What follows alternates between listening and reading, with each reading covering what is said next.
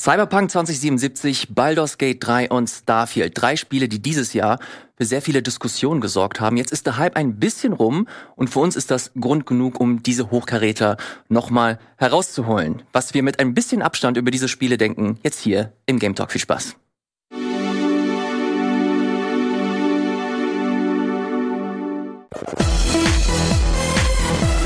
Moin, moin, hallo und herzlich willkommen zu einer neuen, fantastischen Ausgabe des Game Talks. Ich bin richtig aufgeregt, habe richtig Bock auf diese Sendung und das nicht zuletzt, weil ich fantastische Leute habe, mit denen ich über tolle Themen spreche. Unter anderem der gute Steffen hier im Studio, unser hallo. Pen and Paper Master. Hallo, hallo, na, na, wie geht's euch? Hallo Steffen, schön, dass du da bist. Und natürlich die fantastische Geraldine von GameStar Talk. Hallo Geraldine. Hallo, hallo, schön, dass ich wieder hier sein kann. Ich freue mich äh, total. Ich habe es ganz kurz hier in der Einleitung schon angesprochen. Ich möchte mit euch beiden über die größten Rollenspiele des Jahres sprechen. Und nicht nur über die Spiele an sich, sondern vielmehr über ihren Einfluss oder den, ja, den Eindruck, den sie hinterlassen haben auf die Industrie. Und ich glaube, ich habe dafür zwei fantastische Menschen an meine Seite geholt. Steffen, ich glaube, das ist nicht das erste Mal, dass du hier ausgiebig über Baldur's Gate äh, sprechen Ich durfte wirst. ja nie ausgiebig reden. Ich durfte immer nur so 10, 15 Minuten über Baldur's Gate reden. Das ist doch nicht ausgiebig, Leute. So, hier hast du deinen Raum endlich. Jetzt yes, können endlich. wir ausführlich darüber sprechen. Geraldine hat nicht nur Baldur's Gate äh, 3 ausführlich gespielt, sondern auch Starfield. Ich erinnere mich, dass wir hier im Vorfeld ähm, kurz darüber gesprochen haben und am Ende du mir versprochen hast, dass wir noch mal ausführlicher darüber sprechen. Und hier ist das Versprechen, dass du endlich einlöst. Ich freue mich wirklich sehr. Und hier bin ich, um über Starfield zu sprechen. Obwohl wir bei uns, ich habe es mal zusammengerechnet, glaube ich schon über zehn Stunden insgesamt über Starfield gesprochen haben. Ja, das ist. Ich habe immer noch Luft. Ich habe bei euch mal kurz äh, reingeluschert und geguckt, was bei euch so abgeht. Holy shit, ihr habt da ordentlich was abgerissen, äh, was mhm. äh, dieses Spiel angeht. Ich hoffe, du bist nicht ausgebrannt, äh, was RPGs und äh, Starfield im Speziellen angeht und äh, kannst dir noch ein paar Perspektiven mitbringen. Ja, auf jeden Fall. Wobei ich schon sagen muss, äh, und da steige ich schon direkt ins Thema ein, es ist ein spannendes Jahr gewesen, wenn man Rollenspiel-Fan ist, weil man ja gar nicht so richtig wusste, was man zuerst spielen soll. Und ich glaube, manchen geht es ja. vielleicht immer noch so. Und es ist noch nicht zu Ende, es kommen ja noch mehr. Also, ich warte noch auf mindestens einen Titel, der auch nochmal Potenzial, äh, sehr viel Potenzial hat im Rollenspielgenre. Und äh, bin aber jetzt eigentlich schon zufrieden, muss ich sagen, mit diesem Jahr. Ich würde tatsächlich auch direkt mal äh, fragen wollen, jetzt haben wir schon so fantastische große Spiele. Kommt ihr überhaupt dazu, die vernünftig auch durchzuspielen und vernünftig äh, euch ein Bild von äh, diesen äh, Spielen zu machen. Geraldine, du hast gerade schon angesprochen, dass ihr extrem viel Content rausgeballert habt. Kommt ihr da halbwegs zurecht mit? das ist eine gute Frage. Also ich, es gibt ja, glaube ich, zwei Perspektiven darauf. Es gibt einmal die Perspektive von uns Spielejournalisten, die das ähm, zwar schon früher anfangen können zu spielen mhm. und auch so ein bisschen Raum haben, das während der Arbeit vielleicht zu spielen und für die Arbeit zu spielen. Und dann gibt es eben den durchschnittlichen Spieler, der nach der Arbeit spielen kann in der Regel oder heimlich in Meetings. Und ähm, ich, obwohl ich wirklich, glaube ich, in einer luxuriösen Position bin, habe ich es bisher nicht geschafft, wirklich alle drei Spiele durchzukriegen. Also jetzt sowohl Baldur's Gate 3 als auch Starfield als auch Phantom Liberty alle komplett durch. Das habe ich tatsächlich immer noch nicht geschafft, weil das sind schon Bretter. Hm, wie sieht's bei dir aus, Steffen? Ja, ich kann es noch komplett unterschreiben. Äh, Baldur's Gate 3 habe ich mich sehr durchgehetzt zum Schluss, was aber an unterschiedlichen Dingen lag, die wir gleich schon noch besprechen. Deswegen habe ich es tatsächlich geschafft, das durchzuspielen. Phantom Liberty noch keine Sekunde reingeguckt, weil ich es mhm. bisher noch nicht geschafft habe, mich ja wirklich bisher nur informiert habe. Und ich glaube, ich muss auch meinen Rechner dafür ein bisschen upgraden, bevor es richtig läuft. Deswegen habe ich davon auch so ein bisschen Respekt. Und Starfield hat mich leider relativ früh schon verloren. Ich habe da jetzt zwar meine 20, 25 Stunden drin, aber ich hatte jetzt keine Muße, das dann auch noch durchzuquälen, sondern habe dann lieber einen zweiten Run ähm, bei das G3 angefangen. Mhm. Äh, du hast Starfield gerade genannt und mit dem Spiel würde ich tatsächlich auch gerne anfangen äh, wollen. Steffen, du hast hier schon mal kurz äh, über das Spiel äh, gesprochen. Deswegen würde ich äh, das Wort äh, Geraldine überlassen wollen zu Beginn.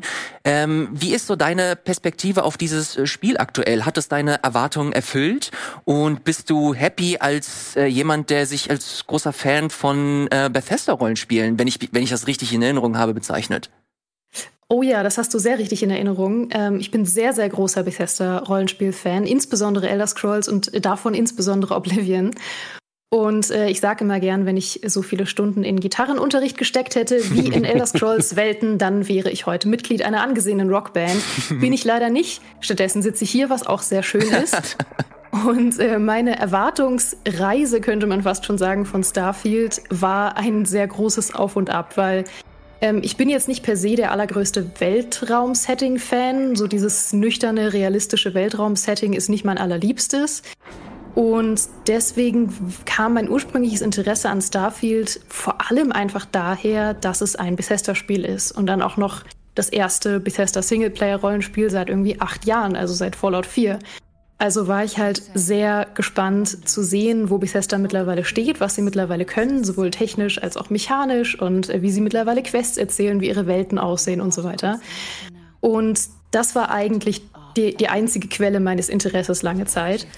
Und dann kam die letzte Starfield Direct vor dem Release. Ähm, die hat mich extrem aufgehypt, viel mehr als ich erwartet hätte weil es eben so aussah, als würden sie den Fokus so ganz stark auf meinen liebsten Teil von Bethesda-Welten lenken, nämlich so ein Leben in der Welt zu führen. Das mache ich halt am allerliebsten in Bethesda-Welten.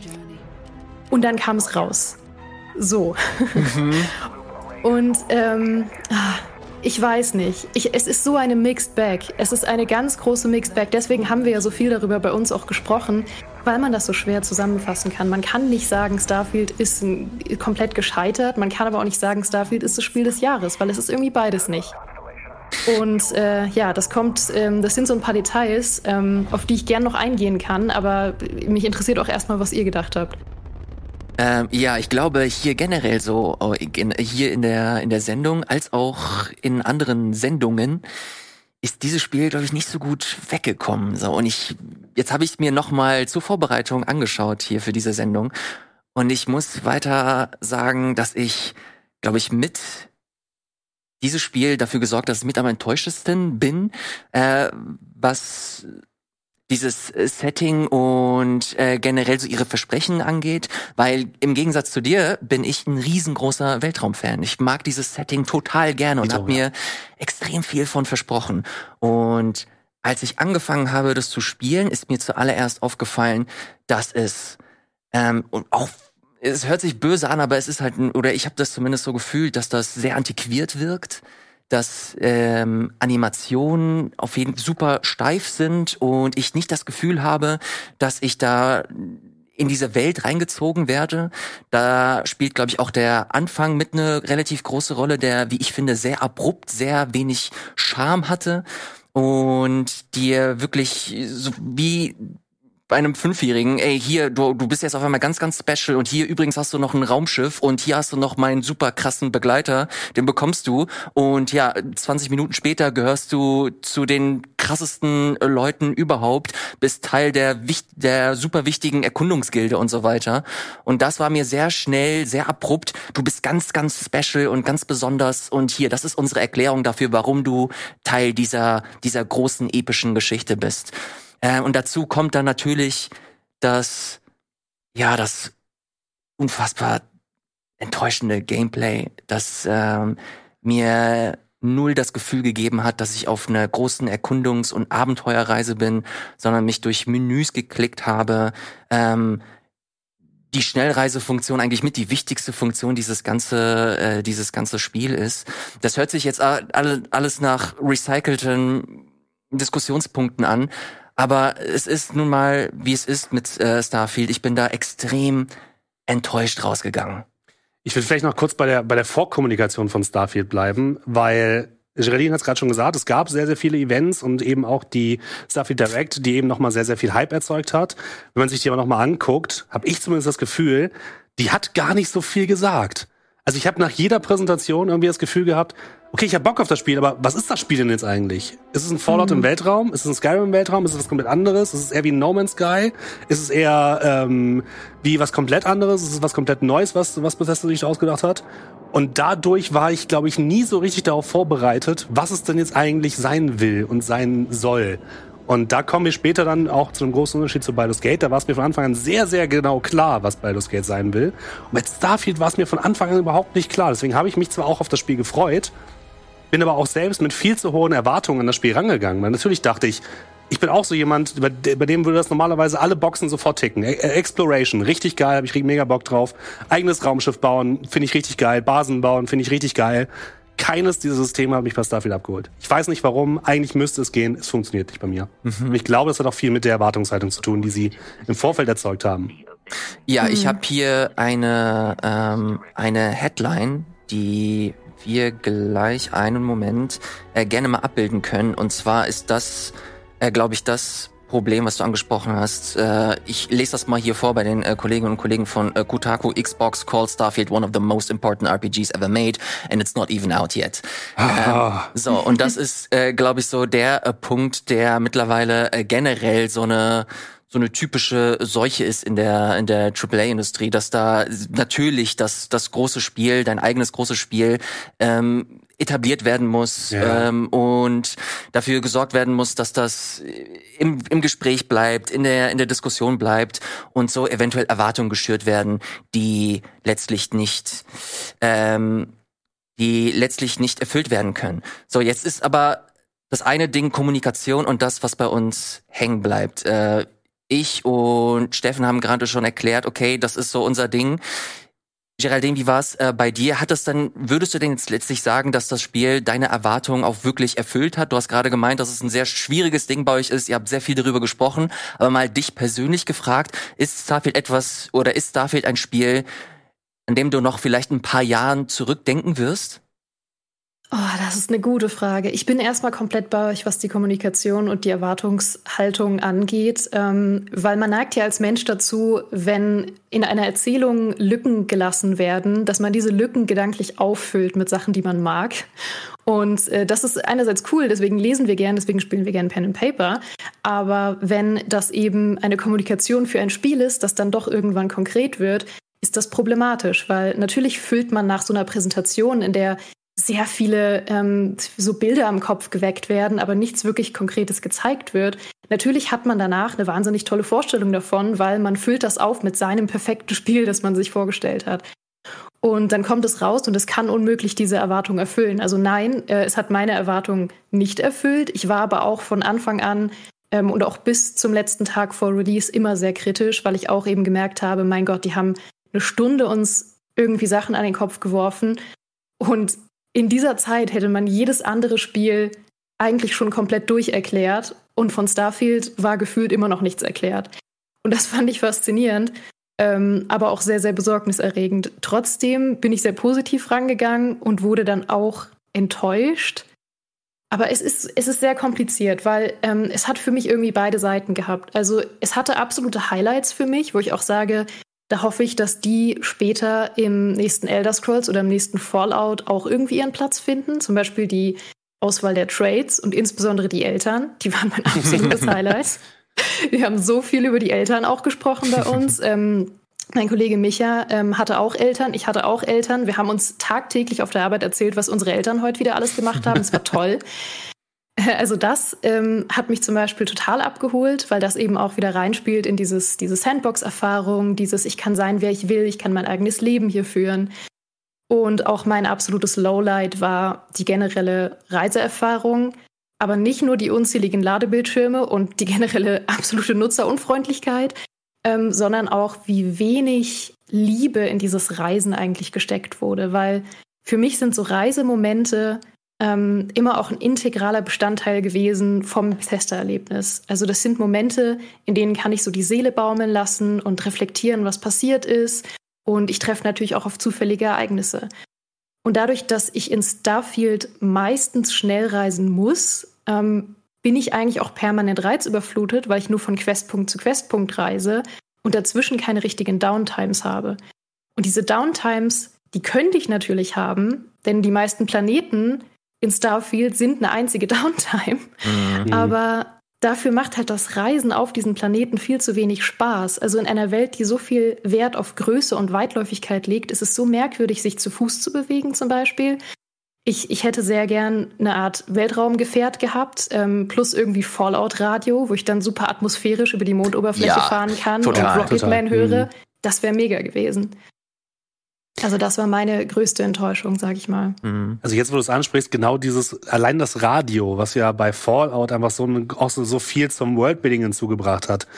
Also ich meine, selbst wenn du im Raumschiff ist, kannst du irgendwie, das, selbst das hätte doch irgendwas gebracht, um zumindest dich als Teil einer Welt zu fühlen. Weil das, das war eben, mhm. genauso wie du es auch gesagt hast, mein großes Problem bei Starfield. Ich habe mich nicht als Teil einer Welt gefühlt. Ich konnte nicht wie bei Skyrim mich dreimal im Kreis drehen, random in eine Richtung gehen und habe coole Sachen erlebt. Klar, ich kann random auf irgendeine Galaxie klicken, dann fliege ich dahin, werde wahrscheinlich von äh, Space Piraten weggeballert. Oder wenn ich es schaffe, auf dem, auf dem, auf dem, äh, irgendwo zu landen, dann bin ich in einem Raum von nichts, mhm. der gefüllt ist mit wahrscheinlich zwei Sachen, die ich irgendwo anders schon gesehen habe. Also hm. So, ja. lass das mal, lass das mal kurz herunterbrechen. Mhm. Warum fühlen wir denn so? Letztlich, weil das Spiel so extrem groß ist. Äh, wir haben zu Beginn, bevor das Spiel rausgekommen ist, diverse Marketingphrasen gehört. Ja, dieses Spiel wird unzählige Planeten beherbergen. Äh, ich habe hier äh, bei den äh, Kolleginnen und Kollegen von äh, VGC ein Zitat von äh, Todd Howard rausgesucht, äh, bei dem es hieß, ich paraphrasiere einfach mal, dass man in den vergangenen Spielen gelernt hat, in Skyrim, Fallout und so weiter, dass äh, die Spielerinnen und Spieler es lieben, lange, große Spiele zu spielen und man es dementsprechend auf die äh, ja auf die Spitze treiben wollte mit ähm, mit Starfield. Ob das das letztlich, ob das letztlich wirklich funktioniert hat, ist natürlich jedem so selbst überlassen. Ich habe hier noch ein äh, Interview äh, mit einem ehemaligen Dev mittlerweile, wo ich jetzt einfach nur die Headline vorlese. Starfield Dev suggests smaller may have been better. So, ich bin in der Kategorie oder ich bin auch im Team Smaller have been better. Wie sieht's bei euch aus, äh, Geraldine? Würdest du sagen, dass dieses Spiel auf jeden Fall davon profitiert hätte, wenn es in seinem Konzept vielleicht, äh, vielleicht klassischer herangegangen wäre wie in einem Fallout oder Skyrim oder ist das ein grundsätzliches Problem mit Starfield? Ja, ich persönlich denke, es hätte davon profitiert. Das Problem ist, dass Starfield so wahnsinnig polarisiert, was das angeht, weil Menschen mit so unterschiedlichen Erwartungen daran gegangen sind und deswegen auch unterschiedlich enttäuscht wurden oder auch nicht. Ich habe ja auch Leute gesehen, die irgendwie auf Twitter geschrieben haben, äh, wer dem Spiel weniger als eine 90 gibt, ist total verrückt. Und gleichzeitig habe ich Leute gelesen, die gesagt haben, das ist die größte Enttäuschung irgendwie seit zehn Jahren für sie. Und ich befinde mich so in der Mitte. Ähm, und ich persönlich habe ähm, nicht die Erwartung gehabt an eine perfekte Weltraumsimulation. Da gab es Leute, die das auch hatten, völlig zu Recht, weil das auch teilweise so kommuniziert wurde. Ähm, ich hatte halt die Erwartung an gutes Bethesda-Rollenspiel und da hätte es absolut davon profitiert, kleiner zu sein und konzentrierter zu sein. Und ähm, das sage ich jetzt in, irgendwie mit Anführungszeichen, weil Bethesda-Rollenspiele werden nie klein sein und das sollen sie auch nicht. Aber ich zum Beispiel habe in Skyrim niemals auch nur einmal gedacht, oh ja, cooles Spiel, aber ich wünschte, es wäre größer. Habe ich nicht einmal hm, gedacht. Ja. Mhm. Weil es geht ja darum, dass es dicht ist und nicht noch immer weiter größer. Dabei ist es ja schon beeindruckend groß. Und natürlich brauchst du eine gewisse Größe, um eine Open World, vor allem eine Bethesda Open World zu haben. Und natürlich brauchst du eine gewisse Größe, um so ein Weltraumgefühl zu erzeugen. Aber ja, es hätte absolut davon profitiert, mehr Wert auf Dichte als auf Weite zu legen. Steffen, wie sieht es bei dir aus? Was wäre deiner Meinung nach so der Punkt, der dich dazu gebracht hätte, dieses Spiel weiterzuspielen? Was hätte deiner Meinung nach Starfield gebraucht, um in deinen Augen ein gutes Rollenspiel zu sein?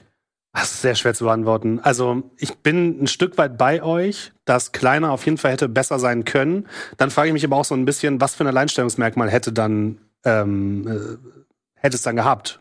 Weil letzten Endes hast du Spiele, die ein bisschen kleiner sind, zum Beispiel mit The Outer Worlds. Es ist The Outer Worlds, genau, mhm. nicht Outer Wilds, meine Güte.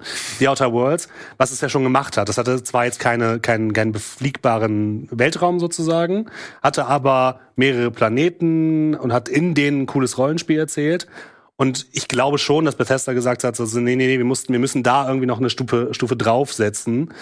Aber dafür sind eben die Planeten, die random Planeten zumindest zu langweilig und zu, zu, zu, ja, zu nichtssagend, zu also ich vergesse sofort, wo ich gewesen bin, ob ich da schon mal war oder nicht, weil es alles gleich aussieht und es ist einfach schwierig zu, zu sagen. Also irgendwie, ich finde, man hat sich da so ein bisschen, bisschen verkalkuliert und auch so ein bisschen verfahren in einer Situation mit, man kann eigentlich nicht größer werden oder sollte nicht größer werden, Aber kleiner kann man irgendwie auch nicht werden, weil man selbst schon so große Erwartungen an sich selbst gesteckt hat, dass es irgendwie halt auch nicht mehr geht. Also ich finde, die haben sich einfach in eine ganz schwierige Situation reinmanövriert und hätten es wahrscheinlich eher so machen sollen, dass sie zehn Planeten gehabt hätten, die alle aber dafür einzigartig, schön designt und klar mit Kampagnen und Quests miteinander verknüpft gewesen wären, wo man auch Bock gehabt hätte, herumzugehen, herumzufliegen, herumzufahren, anstatt so eine Galaxie voller Nichts. Also auch wieder, ja, mehr Dichte, weniger Weite.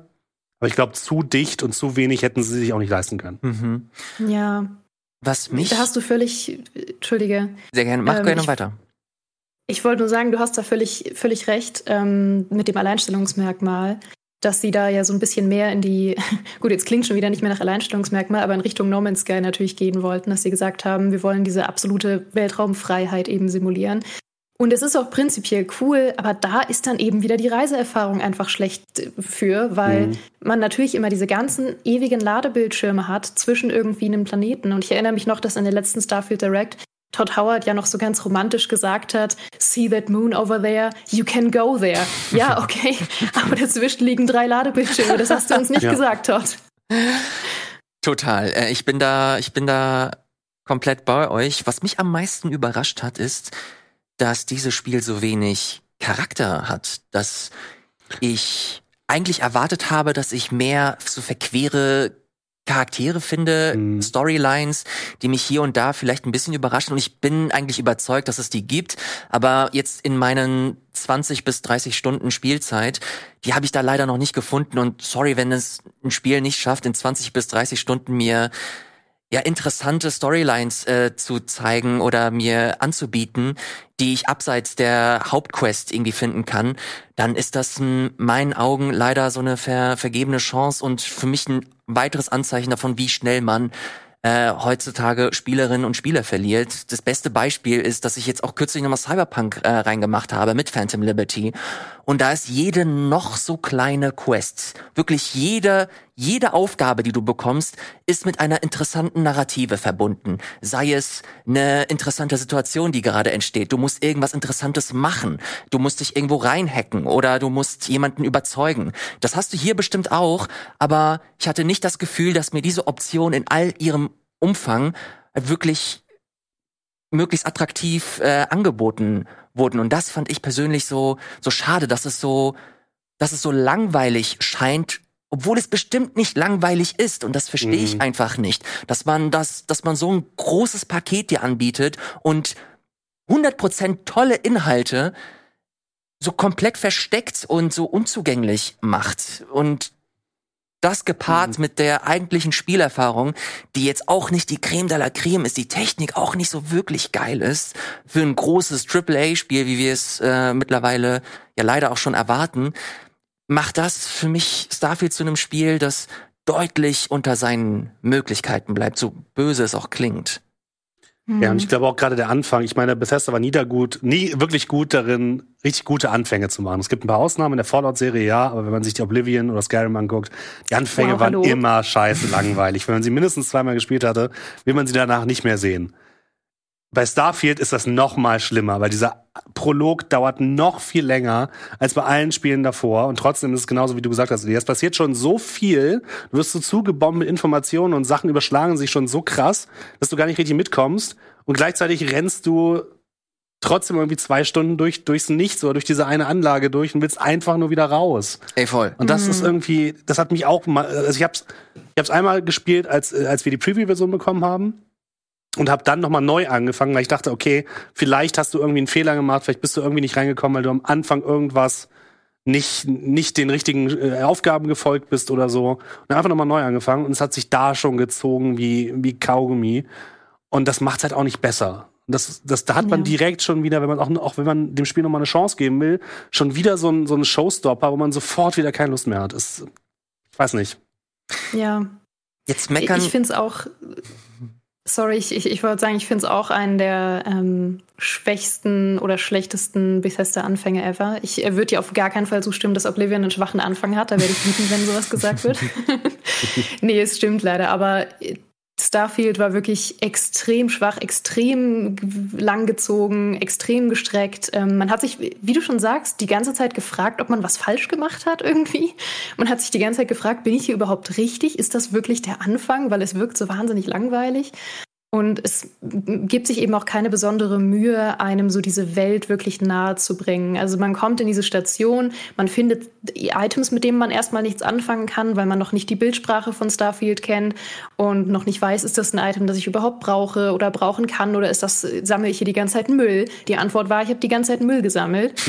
und Deswegen sehr, sehr schwacher Anfang. Und das geht so ein bisschen über in das, was du meintest, Elias, mit der Aufmerksamkeitsspanne, dass man irgendwie denkt, vielleicht steckt da noch ein gutes Spiel drin, aber ich hatte irgendwie nicht die Zeit oder Geduld, ähm, das zu erkunden. Und genau das ist ja einfach das Problem dieses Jahr gewesen, dass so viel um die Zeit der Spieler und Spielerinnen gebuhlt wurde mit eben drei riesigen Rollenspielbrettern. Und Starfield ist da leider sehr, sehr hinten runtergefallen. Ich denke mir zum Beispiel, wenn ein Elden Ring dieses Jahr erschienen wäre, ja, was auch sehr viel Zeit braucht, bis man versteht, was das für ein tolles Spiel mhm. ist, wo man sich sehr lang reinarbeiten mhm. muss. Ich glaube, das wäre vielleicht gescheitert dieses Jahr. Und das ist eine sehr äh, spannende Perspektive. Es hätte es auf jeden Fall nicht so einfach wie vor ja äh, ein paar mhm. Jahren, als es äh, letztlich erschienen ist. Wir haben jetzt viel gemeckert zu Starfield. Die Hard Facts äh, sind aber auf Seiten von Microsoft. Das war im September das bestverkaufteste Spiel. Ähm, und da wurden nicht einmal die äh, Upgrades mit einberechnet, die Game Pass-User ähm, machen konnten für 35 Dollar. Und das waren auch nicht wenige, wenn man bedenkt, wie viele Leute Starfield gespielt haben, bevor es überhaupt erschienen ist. Und dann wird's alles noch verrückter, wenn man sich nur mal vor Augen führt, ey, das ist ein Game Pass-Spiel. Man könnte das eigentlich für einen Zehner sich runterladen und äh, spielen. Und trotzdem, das fand ich äh, super spannend, dass es ein Spiel äh, mit Abo-Modell es schafft, in die äh, Charts äh, so prominent einzusteigen und äh, tatsächlich äh, erfolgreich zu sein. Äh, das äh, so viel äh, dazu. Nochmal ganz kurz, äh, bevor ich Starfield abschließe. Äh, Bethesda-Spiele muss man eigentlich immer im Kontext auch mit Mod-Support äh, mal kurz zumindest diskutieren. Das ist ein relativ äh, großes Ding, da habe ich aber relativ wenig Ahnung von. Ähm, ich bin der Meinung, wenn ein Spiel so davon abhängig ist, gut zu sein, ähm, und Support und um, Support in Form von Mods braucht, dann läuft da irgendwie irgendwas schief bin ich da auf der falschen Seite? Geraldine, wie ist so deine Perspektive drauf? Hm, das kommt total drauf an. Einerseits ja, andererseits gibt es wirklich viele Beispiele von Spielen, wo, sag ich mal, diese Modding-Erfahrung für die Community der halbe Spaß ist. Also zum Beispiel Paradox-Spiele, siehe City Skylines oder ähm, Crusader Kings, also diese ganze Chose von Simulationen generell, da gehört ja das selber Modden oder Mods entdecken oder die perfekte Mod-Kombination finden für viele echt total zum Spaß dazu und ist der einzige Grund, warum es, oder sag ich mal, der wichtigste Grund, warum es überhaupt lange gespielt wird. Ähm, bei Bethesda schwierig. Ich bin nie so tief in der Modding-Szene drin gewesen wie manch andere. Ich habe immer ganz gern einfach eine cleane Erfahrung gehabt. Obwohl es vielleicht auch dumm war, weil ich habe ähm, auf so viele Sachen verzichtet, die eindeutig objektiv besser gewesen wären, wie besseres Inventarmanagement, ähm, einfach weil ich da nicht so tief drin gesteckt habe. Es, es kommt immer total drauf an. Also wenn es wirklich eine für die Community attraktiv gestaltete Möglichkeit ist, selbst ähm, das Spiel noch besser zu machen, in das Spiel noch tiefer einzutauchen und irgendwie die Mechanik oder die Charaktere oder was auch immer ihrer Träume zu erschaffen, dann finde ich das eine coole Sache. Aber klar, wenn man von Anfang an immer diese, dieses Mindset hat von, ah, wir brauchen eh nur die Basics, den Rest macht schon die Community, das finde ich auch immer eine sehr anstrengende Haltung. Also auch selbst wenn Fans die einnehmen, selbst wenn ich irgendwie, wenn wir irgendwie mal ein Spiel kritisieren, ähm, von dem schon klar ist, das wird viel Mod-Support kriegen, ähm, und dann schreiben Leute irgendwie drunter, ja, ist doch egal, wie es am Anfang wird, äh, die Community moddet das schon. Das ist die falsche Einstellung. Ja, das sehe ich ganz genauso. Also ich sag mal so, ohne Mod-Support hätte ich keine 400, 500 Stunden Skyrim gespielt, sondern mhm. vielleicht 100 oder 200. Auch so. nicht wenig. Also ich habe schon relativ viel ähm, Mods reingepackt, aber das, es braucht halt eine gute gute Basis. Das Spiel muss eine gute Basis haben, damit es, damit es wirklich spielbar ist und damit ich auch Bock habe, mich mit, dem, mit den Mods auseinanderzusetzen. Für mich ist die, sind Mods immer eine weitere Erfahrung, wenn ich das Spiel einmal durchgespielt habe oder merke, ah, mir wird das jetzt zu langweilig, dass ich dann Mods aktivieren kann, die mir wieder ein neues Spielgefühl reinbringen und mich wieder in das Spiel reinziehen. Wenn mich aber ein Spiel schon nach den ersten zwei Stunden durch Mods wieder neu reinziehen muss, dann ist halt irgendwas falsch gelaufen. Mhm. Jetzt haben wir so lange über Starfield gesprochen, aber ich muss noch mal ganz kurz diese Frage an äh, Geraldine stellen. Ähm, jetzt haben wir Starfield ausgiebig gespielt, vor allem du, und jetzt hast du wahrscheinlich auch einen besseren Überblick davon, wie du dir die Zukunft vorstellst für Bethesda. Glaubst du das oder willst du oder hast du das Gefühl, dass Starfield irgendeinen großartigen Einfluss auf zukünftige Spiele von Bethesda hat? Sprich äh, im speziellen Elder Scrolls äh, 6 zum Beispiel. Oder äh, glaubst du, dass das ein Ding wird, äh, wo sie wahrscheinlich ähm, sehr viel wieder back to the roots gehen werden und sich auf ihre Stärken fokussieren werden? Wie gesagt, es gibt ein paar Sachen, wo ich sage, da hoffe ich schon oder da fände ich es schön, wenn sie auch irgendwie in Elder Scrolls oder Fallout landen. Ähm, siehe die Trades, also dass man sich eben die Hintergrundgeschichte so ein bisschen selbst zusammenbasteln kann, finde ich super cool. Gab es ja auch schon in Ansätzen immer mal wieder in vergangenen äh, Teilen, aber ich fand es in Starfield wirklich recht gelungen, sag ich mal. Ähm, das hat mich wirklich motiviert, die Sachen auszuprobieren. Ähm, vor allem Eltern, ich sag's nochmal, Eltern. Ich will Eltern haben in Elder Scrolls 6, das ist mir ganz wichtig. Aber äh, ich sag mal, was so diese Entwicklungs, ähm, ja, diese, diesen Entwicklungsprozess angeht, den sie normalerweise hatten eigentlich bisher, ich glaube, den konnten sie bei Starfield nicht anwenden, weil ich hatte mal ein Interview mit zwei Entwicklern von ähm, Bethesda, als das zehnjährige ähm, Skyrim-Jubiläum war. Mhm. Und haben sie mir halt erzählt, wie sie normalerweise ihre Welten entwickeln und dass das im Vergleich zu anderen äh, Entwicklungsstudios ein super chaotischer Prozess ist, weil sie eben nicht ähm, so Milestone-basiert arbeiten und sagen, äh, wir brauchen irgendwie bis zu dem und dem Tag 20 Dungeons, also bauen wir jetzt 20 Dungeons und dann ist das fertig, sondern ihr Prozess ist in der Regel so, dass sie erstmal eine relativ leere Welt machen, so schnell wie möglich versuchen, einen spielbaren Bild darin zu haben, dann gehen sie ins Spiel, laufen rum in dieser Welt und sagen, hey, weißt du, was hier cool wäre? Ein Dungeon. Und dann bauen sie das dahin. Und das ist ein Prozess, den du total merkst, wenn man einmal weiß, wie es funktioniert und du dann nochmal durch diese Welt läufst und wirklich merkst, ja, die ist wirklich wahrscheinlich so entstanden, dass man hier durchgelaufen ist und gesagt hat, weißt du, was da hinten mega cool wäre. Und das ist was, was man sich erstmal leisten können muss, ähm, weil das ja durchaus äh, chaotisch und zeitaufwendig und eben weniger berechenbar ist als so Milestone-basierte Entwicklung. Und das konnten sie einfach aus dem Grund, wie Starfield oder wie die Welt von Starfield aufgebaut ist, da nicht machen. Und hm. da hoffe ich sehr, dass sie da wieder hin zurückgehen. Okay, ähm, zu Starfield haben wir jetzt relativ viel gesprochen, gerade auch bezüglich des Anfangs, dass der äh, dich nicht so schnell abgeholt hat. Das ist vor allem ein Problem, weil es andere Spiele gibt, die ja deutlich äh, vielleicht interessanter sind am Anfang. Und äh, da ist der Elefant im Raum relativ äh, klar zu benennen, und zwar Baldur's Gate äh, 3. Das ist ein paar Wochen vorher erschienen, hat die sowohl die Presse als auch die Gaming-Landschaft insgesamt äh, komplett übernommen. Wir haben hier äh, schon ein paar Mal darüber gesprochen. Geraldine, du warst da nicht dabei. Deswegen nochmal ganz kurz, äh, Steffen, bevor du hier direkt äh, loslegst. Äh, deine äh, Perspektive zu, zu Baldur's Gate äh, 3, wie, also hast du dich A, darauf gefreut und B, wie war es denn letztlich, dieses Spiel für dich zu spielen? Ich versuche es mal kurz zu machen, weil Steffen tut mir so leid. Ich merke richtig, wie du gerade auf, auf Kohlen sitzt. Ähm, also für mich äh, ist Baldur's Gate 3 so ein bisschen die Dragon Age Origins Fortsetzung, die ich nie bekommen habe.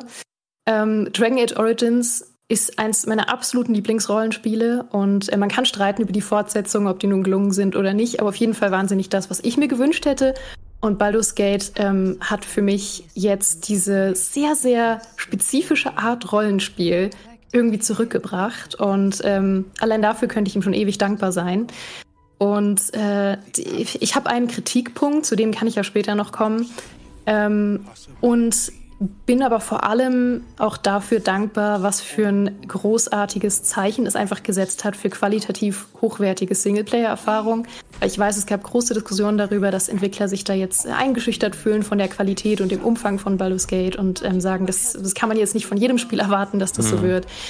Ähm, trotzdem ich würde das positiv sehen, weil mal ganz abgesehen vom Umfang und der Qualität, die natürlich nicht so leicht wiederholbar sind, ähm, setzt das eben ein Zeichen für Publisher und Entwickler, dass man eben noch glauben kann an so Leidenschaftsprojekte, an ähm, Singleplayer-Projekte ohne irgendwie große Live-Service-Pläne, dass die auch kommerziell absolute Bretter werden können, wenn sie denn gut sind, wenn da Leidenschaft drin steckt und wenn da Qualität drin steckt und äh, dass eben nicht nur Multiplayer-Shooter mit einem Arsch voll Lootboxen und äh, Mikrotransaktionen kommerziell erfolgreich sein können. Mhm. Also das ist der zweite Punkt, wofür ich Baldur's Gate 3 sehr dankbar bin.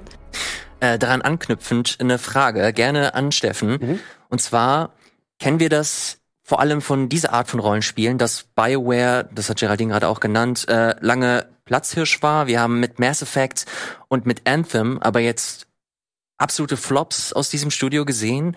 Ähm, und mit diesen Flops natürlich auch so ein kleiner Vertrauensverlust in das Studio, vielleicht auch in das Genre. Was hat deiner Meinung nach Baldur's Gate 3 so anders gemacht, dass das jetzt wieder so ein, ja, einen beispiellosen Hype erfährt? Also zum einen würde ich da auch wieder so ein bisschen anfangen bei der Vorabkommunikation. Im Vergleich zu Starfield war mir eigentlich immer sofort von vornherein aus klar, was Baldur's Gate 3 eigentlich für ein Spiel sein will und was ich von diesem Spiel erwarten kann. Das lag vor allem daran, dass Larian das sehr, sehr transparent kommuniziert hat und natürlich auch, dass sie mit der sehr, sehr, sehr, sehr frühen Beta-Phase halt auch einem schon sehr, sehr viel gezeigt haben schon sehr, sehr viel gezeigt haben, wie sich das Spiel anfühlt. Man konnte schon sehr, sehr früh in das Spiel auch sehr umfangreich reinspielen. Man konnte ja fast den gesamten ersten Akt spielen, fast so, wie er heute auch schon ist. Ähm, und dadurch hatte ich schon sehr, sehr viel, habe ich schon richtig schon gemerkt, wie, wie dieses Spiel funktioniert und wo es mich abholt. Und dann, was darauf kommt, ist aber, dass die Liebe zum Detail und die Liebe, die man in die Spielwelt hat, die Liebe, die man dem Genre zuführt, die Liebe, die man einfach an jeder kleinen Ecke spürt. Und auch das ist ja der Grund, warum das Spiel so lange in der Beta-Phase war, damit sie, damit die Entwickler von Larian sich nochmal hinsetzen konnten und nochmal ins wirklich kleinste Detail reingehen konnten und nochmal genau sagen konnten, hier an dieser Stelle könnten die Spieler vielleicht noch das machen, ähm, dann bauen wir das und das ein und nochmal riesige Entscheidungsbäume mit reinzunehmen. Und das ist für mich auch einer der großen Unterschiede zu Starfield. Bei Starfield hatte ich immer das Gefühl, ich habe es vorhin kurz gesagt, dass ich als Spieler das Spiel nicht richtig spiele. Dass ich das Gefühl habe, ich versuche Dinge, die eigentlich möglich sein sollten, wie zum Beispiel einfach die Galaxis zu er erkunden und Spaß zu haben. Aber das Spiel sagt mir, nee, nee, nee, nee, nee, du musst schon an den Quests folgen, weil nur so, nur so hast du Spaß. Mhm. Und bei Baldur's Gate ist es genau umgekehrt. Bei Baldur's Gate mache ich, versuche ich ein Problem auf meine Weise zu lösen, sei es jetzt, indem ich mit Toten rede, indem ich Leute verprügel, die nicht verprügelt werden sollten, indem ich meine gesamten Begleiter umbringe oder was auch immer. Und Larry hat gesagt so, ja klar kannst du das machen. Keine Ahnung, wie wir das reinbringen, aber wir versuchen es einfach mal. Und hat das dann einfach ins Spiel implementiert. Und das führt dazu, dass du bei, bei Baldur's Gate nie an irgendwelche Grenzen stößt, wo das Spiel dir sagt, hier geht es nicht mehr weiter.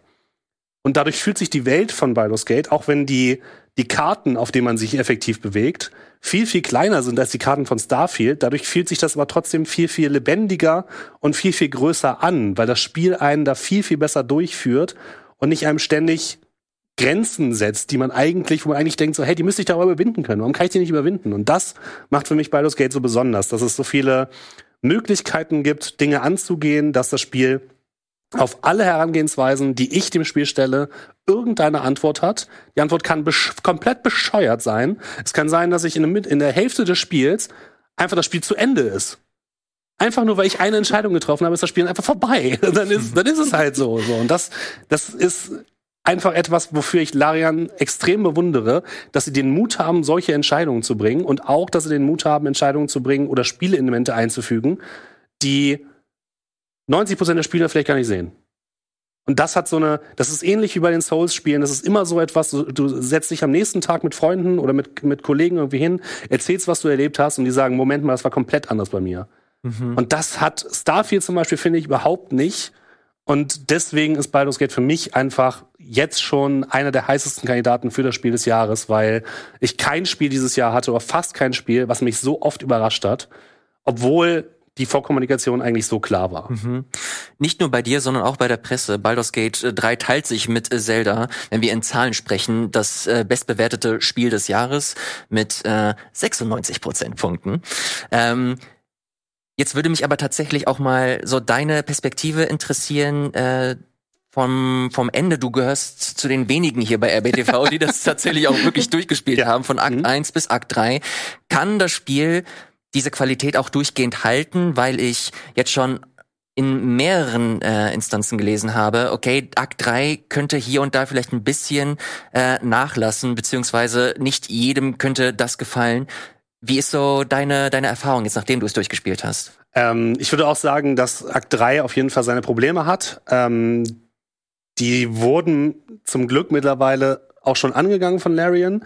Ich habe den Akt 3 leider zu einem Zeitpunkt gespielt, wo noch nicht die großen Patches draußen waren, was bedeutet hat, dass ich den Akt 3 auch nicht alles erledigt habe und nicht alles erledigen konnte, weil zum Beispiel Bugs oder Probleme ähm, dafür gesorgt haben, dass manche Story-Trigger nicht gesetzt worden sind. Also ich konnte es durchspielen, aber ich konnte beispielsweise ähm, von zwei Begleitern die persönliche Quests nicht erledigen, was mich sehr, sehr frustriert hat. Ähm, man muss aber fairerweise auch sagen, so rein vom Storytelling her, gibt es in Akt 2 in der Mitte des Spiels einen extrem krassen äh, Moment für mich auf jeden Fall, der Storytelling-mäßig absolut Wahnsinn war. Also Akt 2 war für mich etwas, was ich, also ein Storytelling-wise, ein so Magic Moment, wie ich es lange nicht erlebt hatte in einem Videospiel, seit, seit langem nicht mehr. Und dagegen kann Akt 3 nur verlieren, weil es dann wieder ein bisschen ruhiger wird und man wieder ein bisschen mehr äh, in die Weite geht und wenn man vor allem dann nach Baldur's Gate kommt, einer der größten Karten, auf denen man sich mhm. dann umher bewegt und man da wirklich sehr, sehr viel zu tun hat und sich sehr schnell auch so ein bisschen verhaspeln kann zwischen den vielen Quests, die da auf einen warten. Deswegen, ähm, Akt 2 ist da ein bisschen stringenter und funktioniert deswegen Storytelling-wise einfach deutlich besser und hat deswegen dort auch ein stärkeres Highlight. Aber Akt 3 ähm, ist da einfach ein bisschen, geht da so ein bisschen dahinter. Es ist trotzdem immer noch sehr, sehr gut. Und auch wenn ich diese, diese Bugs hatte, hatte ich nie das Gefühl, ich werde dieses Spiel jetzt nicht beenden, weil ich da keinen Bock mehr drauf habe. Sondern ganz im Gegenteil, bei mir war es dann so, ja, okay, dann mache ich jetzt halt den Run zu Ende und fange halt den nächsten Run an. Weil es gibt so viele Möglichkeiten, noch Sachen neu auszuprobieren, Dinge zu, zu auszutesten, mal einen komplett bösen Run zu machen. Es gibt äh, den, den Dark Urge Character, der nochmal ganz andere Spielweisen äh, vorangeht. Es gibt Möglichkeiten, ähm, Dinge anders zu erledigen. Man kann zum Beispiel, wenn man Druide ist, kann man sich in Tiere verwandeln, kann Bereiche erkunden, die ich vielleicht vorher nicht erkundet habe, weil ich das nicht konnte. Oder wenn ich einen Zauberer habe, der fliegen konnte, kann ich irgendwo hin, wo ich vorher nicht war. Es gibt auch am Ende von Akt 1 kann man sich sozusagen entscheiden, ob man den Oberweltweg geht oder den Unterweltweg geht. Wenn man den Unterweltweg geht, dann ähm, kann man, weiß man halt nicht, was oben war, so und kann auch nicht wieder zurück. Das heißt, das muss ich auch noch machen. Und da habe ich sofort Bock gehabt. Ich habe auch direkt wieder einen zweiten äh, Run angefangen, habe direkt nochmal gesagt, so komm, weiter geht's. Jetzt schaffe ich es aber mit den persönlichen Quests. Ich mache die alle durch und jetzt sollen die auch funktionieren. Mhm. Und ähm, das, das war sehr schön. Und tatsächlich auch, ich habe mich bei meinem ersten Run dafür entschieden, nicht zu Safe Scum. Das bedeutet, wenn mir irgendein, irgendwas nicht gepasst hat bei den, bei den Ach, Sachen, krass, die passiert okay. sind, habe ich nicht neu geladen, sondern ich habe gesagt, so ja gut, ist jetzt halt so. Es hat in zwei Situationen zu Problemen geführt, wo ich gedacht habe, oh man, das, das hat, das hat mir das Spiel jetzt aber nicht gesagt. Zumindest nicht transparent so. Mhm. Aber war dann auch okay und ich hatte am Ende trotzdem ein cooles Ende, wo ich gedacht habe, ja, das passt sehr gut zu diesem Charakter und hat, hat Spaß gemacht. Und jetzt weiß ich, wie ich, wie ich da rangehen muss, um alles ordentlich hinzubekommen, so wie ich es gerne möchte. Sehr gut. Geraldine, wie weit bist du gekommen, wenn ich fragen darf? Ähm, ich bin gerade noch in Akt 2. Ähm, ich bin noch bei weitem nicht so weit. Ich muss sagen, dass ähm, mein größtes Highlight, auch viel von dem, was du gerade schon beschrieben hast, ähm, ist, wie gut man tatsächlich Charaktere ausspielen kann darin. Also Worin es tatsächlich gar nicht mal so gut ist, ähm, ist, dass man sich irgendwie on the spot einen Charakter ausdenkt, in dem Moment, wo man im Charaktereditor mhm. ist und dann einfach denkt, na, ich leg mal los. Ähm, das habe ich nämlich erst versucht und habe festgestellt, ah, da laufe ich irgendwie gegen eine Wand, weil dieser Anfang natürlich so abstrakt ist und ähm, man nicht irgendwie den Alltag des Helden oder der Heldin spielt, sondern direkt in einer super abstrakten Situation ist. Das heißt, ähm, da ist es sehr schwer, irgendwie einen neuen Charakter kennenzulernen oder zu formen. Worin es aber wirklich also exorbitant gut ist, ist, wenn man sich vorher schon überlegt hat, wen man spielen möchte und das dann auszuspielen. Also zum Beispiel auch einen Charakter zu spielen, den man schon mal in Pen and Paper oder D&D gespielt hat. Also ich habe dann äh, einen Charakter äh, gespielt, den ich zwar nicht in D&D gespielt habe, aber in DSA, ähm, was ganz gut translated ist und ich bin so begeistert, wie gut ich diesen Charakter ausspielen kann in Baldur's Gate und wie viel besser ich diesen Charakter noch kennenlerne durch das Spiel, weil ich einfach in so spannende Situationen geworfen werde oder lustige Situationen oder absurde Situationen, in denen ich mich fragen kann, mega cool, wie würde mein Charakter da reagieren? Also ich, ich glaube, es ist für mich das beste Spiel jemals, ähm, um den Charakter wirklich auszuspielen. Sehr gut. Auch für euch da draußen, das ist wahrscheinlich keine News. Baldur's Gate ist ein gutes Spiel, aber wie es ein gutes Spiel zu einem erfolgreichen Spiel gemacht hat, das versuchen wir gleich zu erklären und herauszufinden. Vorher gibt's aber eine kurze Pause. Bis gleich.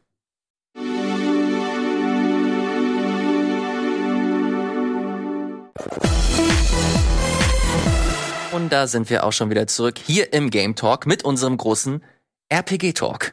Mit Steffen, mit Geraldine und mit meiner Wenigkeit. Wir sind gerade noch bei Baldur's Gate 3 und haben kurz nochmal erklärt, warum es ein gutes Spiel ist. Die Frage ist aber noch, äh, wie es zu so einem großen Erfolg gekommen ist. Steffen, du hast äh, in deiner Einleitung beschrieben, dass der Early Access ein maßgeblicher äh, Punkt war in diesem Spiel äh, für das Feedback der Entwickler, die sie dann wieder aufarbeiten konnten in das Spiel und letztlich zum Release ein Spiel rausgekommen ist, das vernünftig lief, halbwegs und vor allem auch äh, mit Feedback gearbeitet hat, das in diesem Early Access gesammelt wurde und das letztlich zu einem insgesamt unterm Strich guten Spiel geworden ist. Ist es richtig? Das ist vollkommen richtig. Und man muss auch nochmal sagen, das möchte ich auch nochmal hervorheben.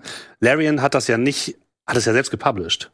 Das ist ja nicht an irgendwie irgendeinen großen Publisher rausgegangen. Es ist nicht über EA gelaufen oder sonst irgendjemanden, sondern es ist über sie selbst gelaufen. Die haben das mit, mit der Community gemeinsam finanziert. Das lief teilweise über Crowdfunding, teilweise eben über diesen Early Access. Und natürlich bedeutet das auch, dass die Spieler in Larian sehr, sehr viel Vorschusslorbeeren geben mussten. Was sie sich aber auch teilweise durch die Divinity-Spiele einfach verdient haben, weil Divinity-Spiele einfach für Rollenspiele schon sehr, sehr gut waren. Sie waren kein Baldur's Gate 3, aber sie waren schon sehr, sehr gut. Und viele Leute haben deswegen gesagt, okay, wenn es ein modernes Studio kann, den alten Geist der Baldur's Gate Spiele wieder aufleben zu lassen in einem neuen Gewand, dann wird es Larian heutzutage sein, weil BioWare, haben wir eben bei den letzten Spielen gemerkt, können das nicht mehr oder wollen es vielleicht auch einfach nicht mehr, wollen sich vielleicht ein bisschen anders aufstellen. Und entsprechend war Larian da einfach so die einz der einzige Hoffnungsschimmer. Und deswegen haben, glaube ich, auch viele Leute ihnen diese Vorschusslobon gegeben und dieses Vorvertrauen. Und sie haben es dann auch einfach erfüllt. Auch, wie gesagt, mit etwas Verzögerung. Das hat ja, glaube ich, mit dem Start des Early Access nochmal zwei Jahre gedauert, bis es dann wirklich rauskam. Aber das hat sich, glaube ich, auch einfach gelohnt, diese Zeit. Dieses Feedback sich einzuarbeiten, von den, von den äh, SpielerInnen das Feedback einzuholen, die ganzen Klassen einzuarbeiten, nochmal zu gucken, äh, wie wir an Sachen, wie sie manchen Sachen noch feilen könnten. Sie hätten es vielleicht sogar noch ein halbes Jahr später veröffentlichen können, um eben, wie gesagt, diese Fehler in Akt 3 nochmal auszubessern. Vielleicht haben sie sich dann gesagt, so, oh, noch weiter geht's jetzt auch nicht mehr. Mhm. Und dann war vielleicht natürlich auch schon Starfield am Horizont und das wäre vielleicht dann doch noch ein zu größerer Konkurrent gewesen. Und dementsprechend war, glaube ich, auch der Zeitpunkt, den sie gewählt haben, um das rauszubringen, eigentlich sehr, sehr schlau, weil es eben vor Starfield rauskam und die ähm, und es deswegen nicht so war, dass die Leute erst Starfield gespielt haben und dann Baldur's Gate 3, dann wäre es, glaube ich, noch ein bisschen anders gewesen. Und entsprechend ähm, waren sie da auch immer transparent. Sie haben immer gesagt, was machen wir gerade, wo sitzen wir gerade dran, was sind die nächsten Schritte und waren auch transparent, wenn sie gemerkt haben, ah, irgendwas funktioniert nicht so richtig, wir machen das nochmal neu. Und das muss man ihn einfach an, anrechnen mhm. als sehr, sehr positiv. Und wie gesagt, ich glaube, ich, ich hoffe, dass viele Leute, die in, schon frühzeitig in das Spiel rein investiert haben und gesagt haben, so, ich, ich kaufe jetzt einen Early Access, so wie ich zum Beispiel, oder äh, ich mache mit dem Crowdfunding mit, dass die zufrieden sind und ähm, dass Larian auch in dieser Form weiter Spiele machen kann, ohne große Publisher im Rücken zu haben. Weil ich glaube, mit dem großen Publisher im Rücken wäre das vielleicht nicht so geworden, wie es jetzt ist bei das G3. Mhm. Geraldine, wie siehst du diese ganze Early Access Geschichte? Und vor allem, ich, ich bin der Meinung, dass Early Access, das muss man sich erstmal trauen und das muss man sich leisten können. Ja. Ähm, wenn ich mir das jetzt vorstelle, Bethesda veröffentlicht Elder Scrolls 6 im Early Access. Ich kann mir durchaus vorstellen, dass das zu so einer Lawine von Hate führen könnte, weil egal wie viel Kommunikation du machst, dass das letztlich trotzdem dafür sorgen wird, dass einige mit ganz anderen Erwartungen daran gehen und sich fragen, ja, okay, warum ist dieser, diese Scheiße so verbuggt? Warum ist das nicht so wie die anderen Spiele wie bisher, äh, wie wir sie, äh, wie wir sie kennen? Geraldine, könntest du dir das äh, vorstellen, dass das äh, ein Konzept ist, das ja, Schule im großen Stil macht, also sprich ein AAA-Bereich und du persönlich, würdest du das gerne sehen, dass ein Elder Scrolls vielleicht ein paar Jahre früher kommt, im Early Access, Feedback gesammelt wird und dann vielleicht ein Spiel am Ende bei rumkommt, das die Erwartungen nicht nur erfüllen, sondern auch übertreffen kann? Mhm.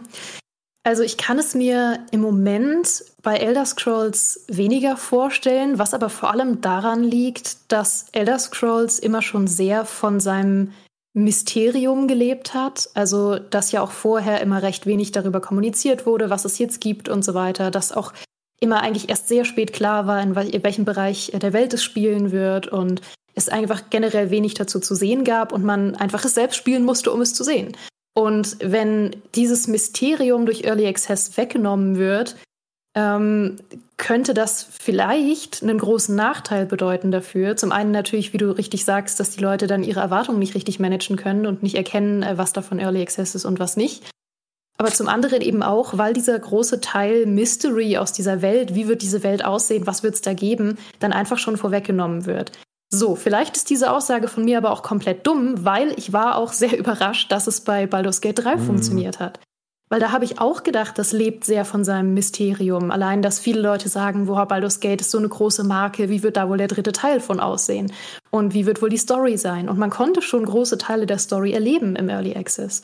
Und das ähm, hat mich sehr, sehr, sag ich mal, positiv überrascht, dass das überhaupt funktioniert hat. Ich habe vorher sehr viel darüber nachgedacht, ob das nicht ähm, ein schwieriger Move war von ihnen, also ob sie sich da nicht ein paar Leute mit verbaut haben, die einfach im Early Access schon reingeschaut haben, gesehen haben, ah, gefällt mir irgendwie gerade noch nicht so und jetzt ähm, habe ich auch kein Interesse mehr. Nee, überhaupt nicht. Es hat wahnsinnig gut funktioniert und ich war wirklich, wirklich überrascht davon. Also ja, wer weiß, vielleicht macht es Schule. Ähm, man muss es richtig machen. Sie haben es sehr, sehr gut gemacht. Wie ihr auch schon gesagt habt, sie waren sehr transparent.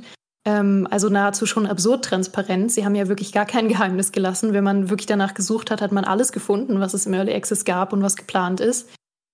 Und ähm, das war faszinierend, weil sie haben eigentlich überhaupt nicht so groß auf eine große Marketingkampagne gesetzt. Im Gegensatz zu Starfield, die zum Beispiel sehr viel Marketing gefahren haben. Und es hat halt wahnsinnig gut funktioniert über reine Mundpropaganda, über reines, ich habe Baldur's Gate gespielt, poste, dass ich es fantastisch fand, 5000 andere Leute posten das und dann wollen es irgendwie plötzlich alle haben. Weil einfach diese echten Empfehlungen von echten Menschen, die wirklich ein Spiel von Herzen toll finden, so viel mehr wert sind, als jedes Marketing je sein könnte. Äh, total. Und ich bin da auch bei dir, dass man äh, gerade, wenn man im Early Access ist und ein so, so ein großes Rollenspiel hat, das vor allem auch durch sein Abenteuer oder durch seine Geschichte, durch sein Mysterium lebt, gleichzeitig zeigt uns, ich würde das challengen, weil du uns Baldur's Gate eigentlich gezeigt hat, dass du einen ziemlich großen Chunk deines Spiels zeigen kannst, veröffentlichen kannst und trotzdem dir noch eine gewisse Mysterie äh, Mysterie be behalten kannst, um letztlich so einzuschlagen, wie es, wie es eingeschlagen ist. Steffen, kannst du dir das äh, vorstellen bei anderen Spielen, dass Early Access da nach wie vor eine große Rolle spielen wird? Glaubst du überhaupt, dass das so das eigentliche Ding war oder hat Baldur's Gate so mit seiner eigentlichen Spielwelt äh, schon genügend Punkte einfahren können, um am Ende so erfolgreich zu sein? Erstmal will ich noch kurz sagen, dass ich schon auch Geraldine ein bisschen recht gebe. Also ich habe ja auch den Early Access sehr exzessiv gespielt. Ich habe mehr Stunden im Early Access verbracht als jetzt mit der ganzen Kampagne. Ähm, was dazu geführt hat, dass ich, als ich die Kampagne gespielt habe, jetzt im vollwertigen Spiel schon durch den ersten Akt ziemlich durchgerusht bin. So, aber kann man machen. Funktioniert, kann man machen, man kann da relativ schnell durch und dann ist es auch cool und dann erlebt man trotzdem im zweiten und dritten Akt noch genug neue Sachen. Und sie haben ja auch vom Early Access zum Full Release ein bisschen was geändert, sodass man auch als jemand, der viel im Early Access gespielt hat, immer noch neue Sachen gefunden hat. Das hat also relativ gut funktioniert. Ähm, ich kann es mir nicht bei solchen Spielen wie, wie äh, The Elder Scrolls vorstellen, weil da ist ganz einfach die Erwartungshaltung eine ganz andere. Du hast bei Bethesda großen Publisher im Rücken, du hast Bethesda als großes AAA-Rollenspielstudio. Äh, da wollen die Leute auch, das ist quasi der Genre-Primus, die wollen auch, dass die Risiken eingehen. Und nicht auf den Rücken des Spieler, sondern ihre eigenen Risiken eingehen. Hm. Bei dem kleinen, lustigen Entwicklerstudio von Belgien, äh, aus Belgien nebenan, dessen CEO die ganze Zeit mit einer Ritterrüstung rumrennt, da ist was anderes. Bei denen ist es so, ja, die können ja gar kein Risiko eingehen. Das ist halt eine viel direktere Kommunikation und eine viel ehrliche, ehrlichere Kommunikation. Wenn jetzt ein Todd Howard zu mir kommen würde und sagen würde, hey, ich brauche jetzt aber für deine, äh, für die nächste Iteration von The Elder Scrolls, brauche ich jetzt aber mal 40 Euro im Vorhinein. Dann würde ich sagen, ja Todd, dann guck doch erstmal zu Hause unterm Bett, was du da noch liegen hast und guck mal, ob du da nicht dir das Geld zusammensammeln kannst für das Spiel und dann gebe ich es dir vielleicht hinterher. Aber bei, bei Larian ist es halt anders. Es ist halt ein, das ist fast schon ein Indie-Studio, wenn man so will. Auch wenn sie für ein Indie-Studio sehr, sehr groß sind. Aber den gebe ich, das sind halt die Guten im, im, im Business, wenn man so möchte. Und natürlich gebe ich denen eher mein Geld, mhm. als halt den, den großen AAA-Spielen. Das ist halt so.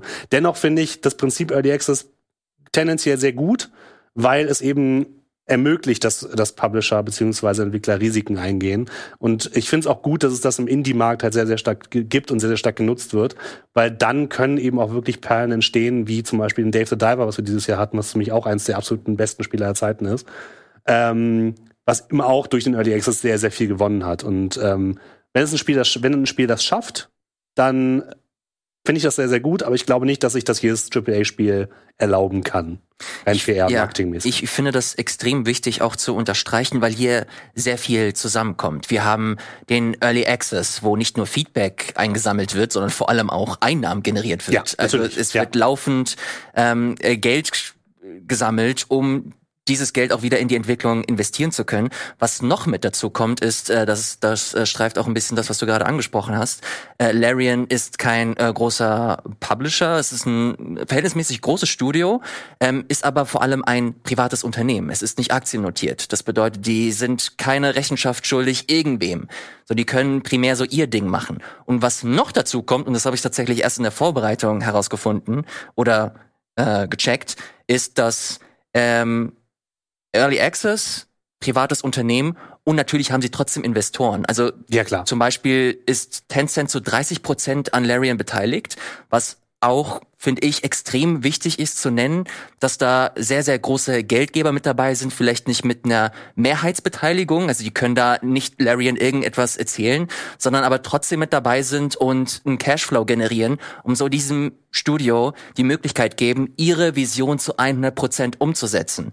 Und äh, deswegen gerade das, was äh, Geraldine ganz am Anfang erzählt hat, mit äh, andere Studios haben die Sorge, dass die ähm, ja, dass die Erwartungshaltung bei den Spielerinnen und Spielern jetzt zu hoch ist.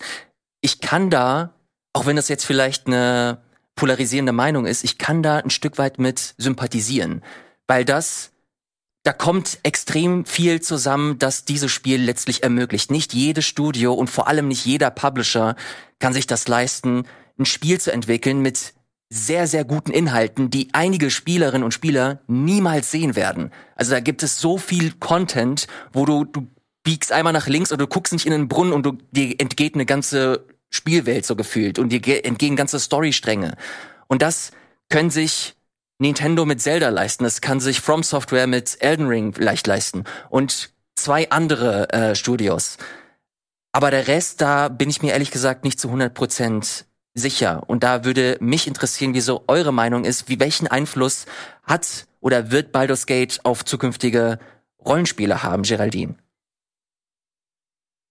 Oh ja, du hast es eigentlich schon ganz äh, gut auf den Punkt getroffen. Ähm, man kann es, man kann es halt von zwei Seiten sehen. Ich verstehe auch äh, die Sorge, die da aufgekommen ist, gerade am Anfang, ähm, wo Entwickler einfach gesagt haben, hey, wir müssen hier mal aufklären, warum wir vielleicht auch dieses ähm, Niveau nicht irgendwie auch erreichen können oder warum es nicht so leicht ist, das nochmal nachzumachen, was Baldur's Gate 3 geschafft hat. Und da gab es viele kleine und mittelgroße Entwickler, die das erklärt haben und auch sinnig erklärt haben und äh, wo man auch mit äh, sympathisiert und sagt, ja, ist nachvollziehbar, weil da ist sehr viel zusammengekommen. Andererseits hat ja zum Beispiel auch Blizzard sich geäußert zu der Zeit und da hatte das natürlich einen anderen Beigeschmack, als Leute gesagt haben, naja, ihr habt halt jede Menge Ressourcen, um auch sowas Gutes zu machen. Ähm, aber es ist kompliziert und ich hoffe einfach, dass man, wie gesagt, was Positives rausziehen kann, dass man ähm, versucht, das nicht als Konkurrenz zu sehen, sondern als Ermutigung für sich selbst zu sagen, Leidenschaftsprojekte ähm, wo jetzt nicht eine gigantische Marke hintersteckt, weil natürlich ist Baldur's Gate ein großer Name, aber es ist auch kein automatischer Verkaufsschlager nach so langer Zeit. Ähm, dass man mit kleinen Leidenschaftsprojekten, wo kein ähm, großer Publisher hintersteht, keine große Marke hintersteht, ähm, und wo kein äh, jahrelanger Live-Service geplant ist, wirklich enorm erfolgreich sein kann. Und dass das vielleicht andere Leute ermutigt, auch mal wieder diesen Schritt zu gehen und wirklich mal wieder alles auf eine Karte zu setzen, auch wenn das natürlich immer ein großes Risiko ist. Aber es kann sich eben auch auszahlen, wahnsinnig auszahlen, wie man bei Baldur's Gate 3 gesehen hat. Mhm. Ich finde vor allem, also gerade bei den AAA-Publishern, gerade wenn die sich jetzt melden und sagen, wir können das, was Baldur's Gate 3 macht, nicht replizieren, das ist einfach Quatsch. Es tut mir wirklich leid. Mhm. Aber das, was Baldur's Gate 3 macht, ist eine sehr, sehr gute Umsetzung einer sehr, sehr guten Rollenspielvorlage in einem gut hübschen Gewand mit exzellentem Storytelling. Das ist nichts, was nicht schon irgendwo gemacht worden ist. Das ist kein Zaubertrick, das die gemacht haben. Das ist keine technologische Innovation, die dahinter steckt, die, irgend, die niemand sonst anders hat. Sondern das ist Liebe zum Detail, das ist Liebe zum Grundmaterial und das ist Liebe zum Genre. Und das kann man eigentlich replizieren. Das hat ein BioWare schon dutzende Male geschafft. Die Frage ist eher, warum sie es heute nicht mehr schaffen. Und da sehe ich eben wirklich auch den steigenden Einfluss von großen Publishern, von großen Marktmonopolisten auf dem Markt als sehr, sehr negativ an und auch als Grund dafür, warum Spiele wie Baldur's Gate 3 nicht mehr so oft gemacht werden. Und das finde ich halt gerade schade. Man, wenn man solche Spiele spielen will und wenn man sich solche Spiele angucken will, muss man auf den Indie-Markt gucken, aktuell. Und ich hoffe einfach, dass sich jetzt auch mit Baldur's Gate 3 viele, viele Publisher und auch viele AAA-Entwickler mal wieder ein bisschen zurückbesinnen auf das, was was wir auch so an Indie-Spielen lieben, nämlich die Liebe zum Videospiel und sich mal wieder ein bisschen zurück daran erinnern, was macht Spielen eigentlich so toll und warum spielen Leute eigentlich so gerne und das wieder versuchen, mehr in ihren Spielen umzusetzen und weniger darauf zu achten, wie ist jetzt die perfekte Spielermonetarisierung. Mhm. Ähm, das wollen natürlich manche Publisher nicht, aber ich glaube, wir müssen da wieder hinkommen, damit wir wieder zu Spielen kommen wie Baldur's Gate 3, die gut funktionieren, auch wenn sie auf dem Papier laut Wirtschaftsanalysten nicht funktionieren dürften, weil es Singleplayer-Spiele sind, die, wie du schon gesagt hast, sehr, sehr lange dauern, die ähm, vor allem erstmal auf PC optimiert waren, auch wenn die, äh, die Konsolenversion sehr, sehr gut funktioniert. Aber die Hauptspielerschaft ist auf dem PC und die ähm, keine weitere Progression oder irgendwie sowas haben. Mhm. Also eigentlich dürfte es laut, ich würde sagen, laut vielen Wirtschaftsanalysten im Videospielbereich dürfte das Spiel nicht funktionieren, funktioniert trotzdem. Mhm.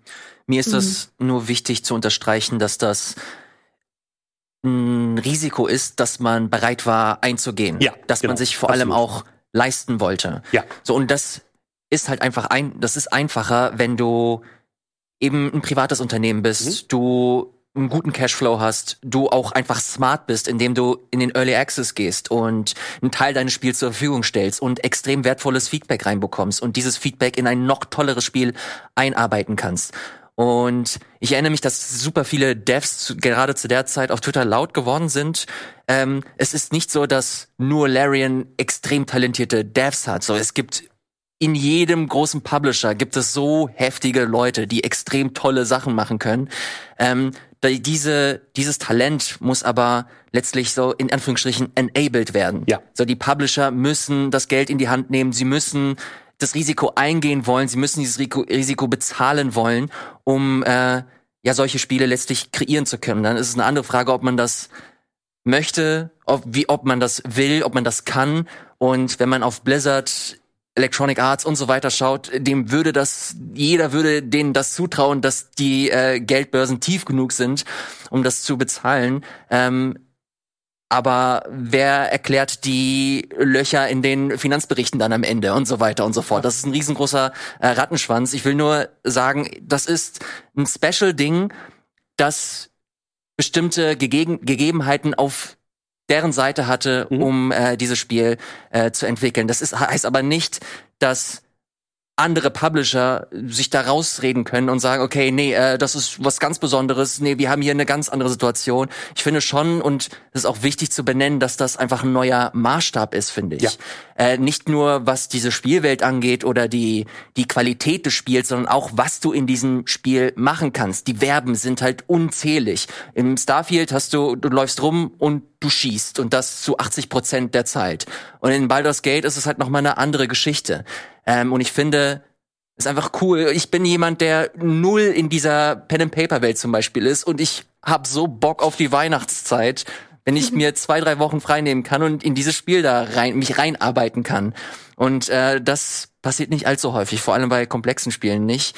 Ähm, ja, sehr, sehr, sehr, sehr interessant, auch darüber zu sprechen, darüber Leute sprechen zu hören, weil das ein Spiel ist, das nicht nur inhaltlich, sondern auch so generell ähm, perspektivisch ne, ein super spannendes Thema ist, das, wie ich finde, in Zukunft auch extrem einflussreich sein wird. Wir werden in Jahren noch über dieses Spiel sprechen.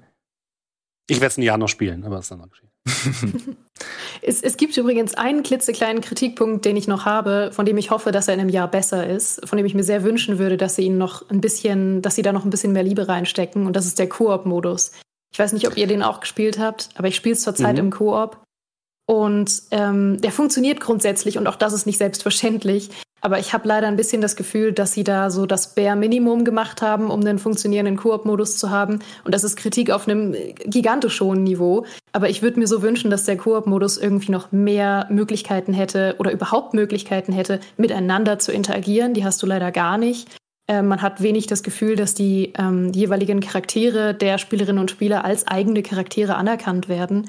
Ähm, weil man zum Beispiel in wichtigen Story-Dialogen nur daneben stehen kann und dumm zuhören kann und äh, man auch oftmals irgendwie das Gefühl hat, dass man verwechselt wird von Begleitern oder Dinge, die man gemacht hat, nicht unbedingt auf das eigene Konto geschrieben werden, sondern mehr auf so ein Gruppenkonto. Es ist sehr verwirrend.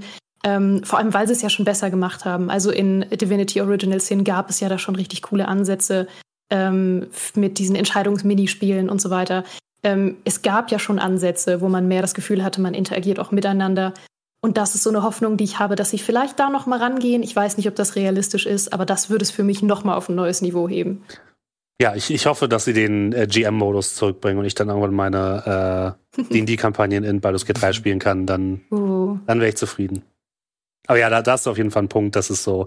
Wir haben es sehr chaotisch gespielt mit vier Spielern und haben einfach alle anderen umgebracht. Das hat sehr gut funktioniert, war sehr lustig, aber irgendwann war es auch erschöpft, muss man auch sagen.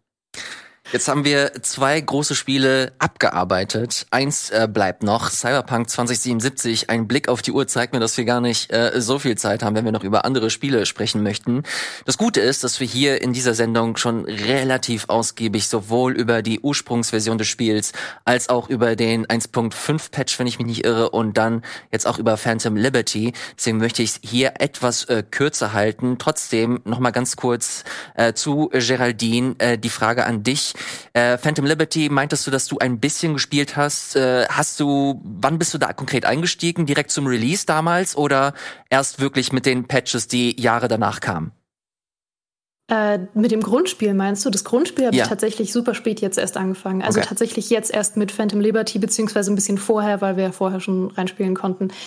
Ähm, und da habe ich eine sehr äh, einzigartige Erfahrung natürlich gehabt, ähm, weil ich habe mich wirklich, ich, ich, hatte den Luxus, dass ich es wirklich so lange hinauszögern konnte.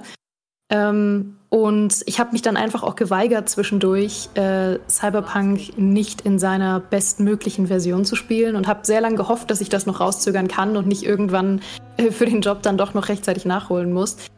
Ähm, und ich konnte es wirklich bis jetzt rauszögern und habe mich sehr darüber gefreut, ähm, weil es ja doch ein sehr, sehr versöhnliches Finale ist für die ganze wirklich, wirklich schwierige Entwicklungsgeschichte von Cyberpunk.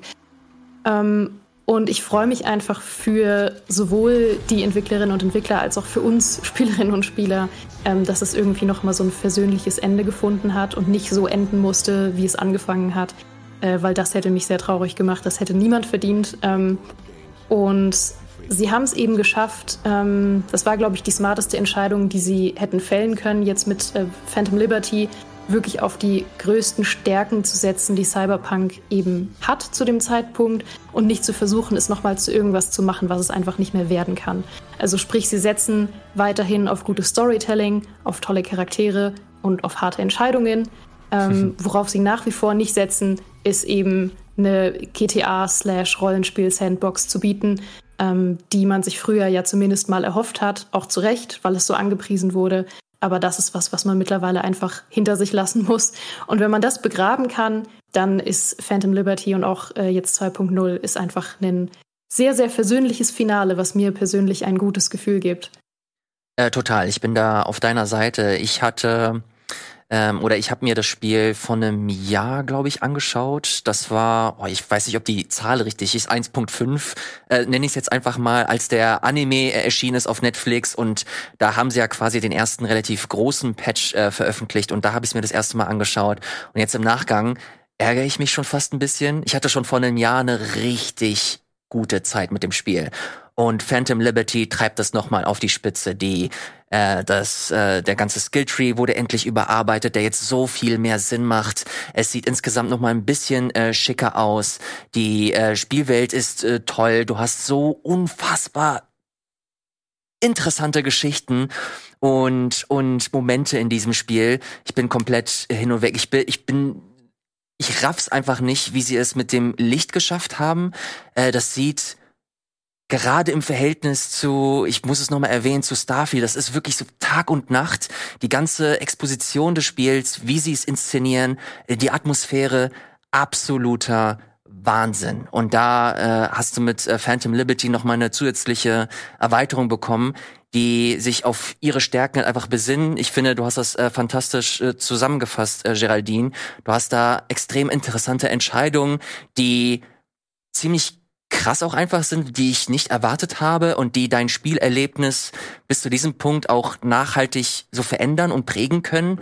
Ähm, die ganze Entwicklungsgeschichte bis dahin war natürlich auch ein Punkt, äh, den wir äh, ansprechen mussten und hier auch ansprechen äh, müssen. Natürlich gab es äh, Crunch war ein großes Thema, äh, wo ganz groß am Anfang erzählt wurde, ja, das machen wir nicht mehr, äh, das wird kein Mandatory Crunch geben. Am Ende äh, hat sich herausgestellt, ja doch, gab es äh, auf jeden Fall.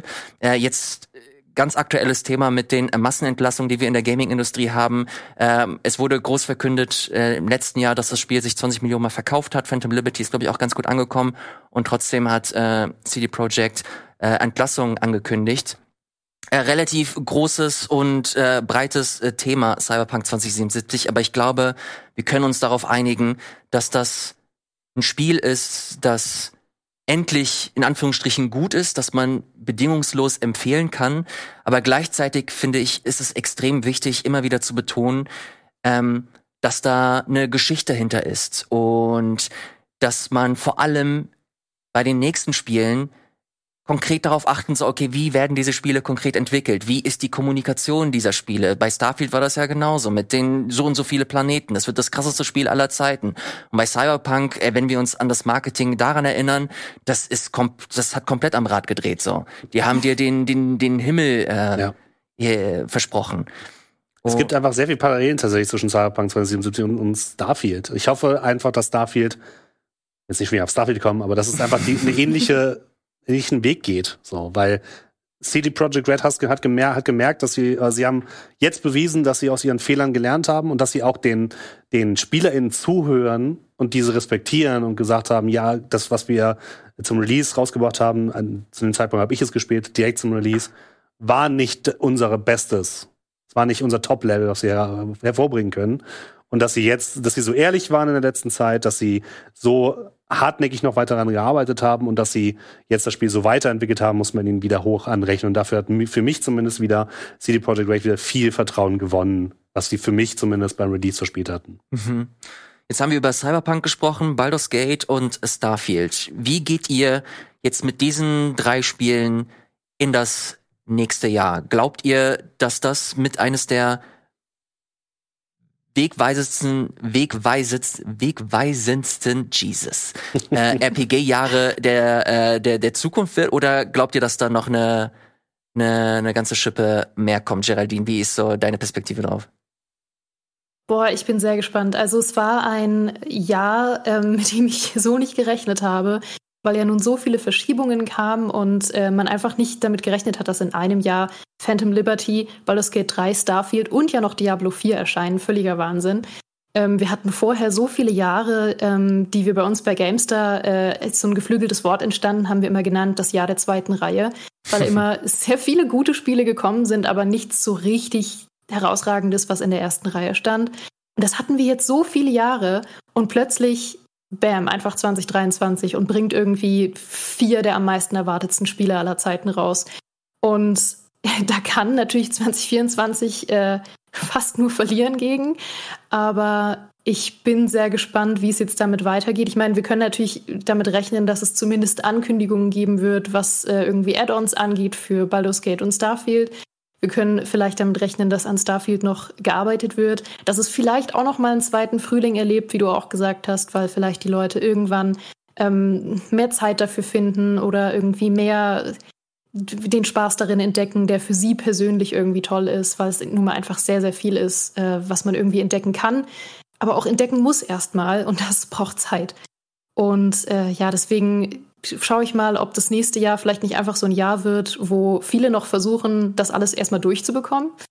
Ähm, und dann, wie gesagt, ähm, mal schauen, wie es dann mit Add-ons aussieht, also wie es dann mit Baldur's Gate und Starfield noch weitergeht. Und dann lauern ja doch durchaus mittelgroße Spiele noch am Horizont, äh, was so das Rollenspielgenre angeht. Ähm, siehe Fable und Avowed. Mhm. Ähm, da bin ich auch noch sehr gespannt drauf. Das wird natürlich nicht annähernd wahrscheinlich die gleiche ähm, Schublade sein, aber trotzdem sehr, sehr hoch erwartete Spiele. Steffen, wie schaust du auf die RPG-Zukunft? Ach, ich werde durch dieses Jahr, wie gesagt, noch Baldur's Gate spielen ein bisschen, deswegen bin ich ganz zufrieden. und äh, dieses Jahr kommt noch für mich sehr, sehr interessant auf jeden Fall Warhammer 40.000 äh, Rogue Trader raus, ebenfalls ein CRPG in einem meiner liebsten ähm, fiktionalen Universen, dem Warhammer 40.000 Universen, wo ich noch sehr, sehr hohe Erwartungen dann habe und mich sehr darauf freue. Deswegen gucken wir mal, wie das läuft. Das kommt noch dieses Jahr raus auf jeden Fall. Und ähm, dann hoffe ich auf jeden Fall, dass Baldur's Gate 3 weitergeführt wird. Ich werde wahrscheinlich nächstes Jahr dann meinen Rechner aufrüsten und Phantom Liberty erstmal spielen, weil äh, ich jetzt auch wieder Bock bekommen habe, mich wieder in Cyberpunk einzu einzuarbeiten. Und dann hoffen, dass irgendwann Starfield durch Mods oder durch weitere ähm, Patches und Erweiterungen eher meinem Spielstil entspricht, um dann da nochmal reinzuschauen. Ich bin aber tatsächlich eben so wie Geraldine gesagt hat, ich brauche jetzt eigentlich, glaube ich, auch erstmal ein Jahr nichts mehr, was so riesig ist. weil ich habe genug andere Sachen zu tun und ich freue mich dann auch mal wieder, wenn kleinere Indie-Spiele wieder ein bisschen mehr Platz haben, weil auch davon gab es dieses Jahr äh, großartige und sehr, sehr viel richtig gute. Mhm. Und ähm, da freue ich mich, wenn die dann auch mal wieder ein bisschen Platz finden und ein bisschen Aufmerksamkeit bekommen und nicht gerade ein Baldur's Gate und ein Starfield und äh, CD Projekt Red irgendwie ähm, ja im, im die ganze Aufmerksamkeit für sich äh, versuchen zu, zu bekommen. Absolut. Äh, schreibt uns sehr, sehr gerne unten in den Kommentaren eure Meinung äh, zu, ähm, zum RPG-Jahr.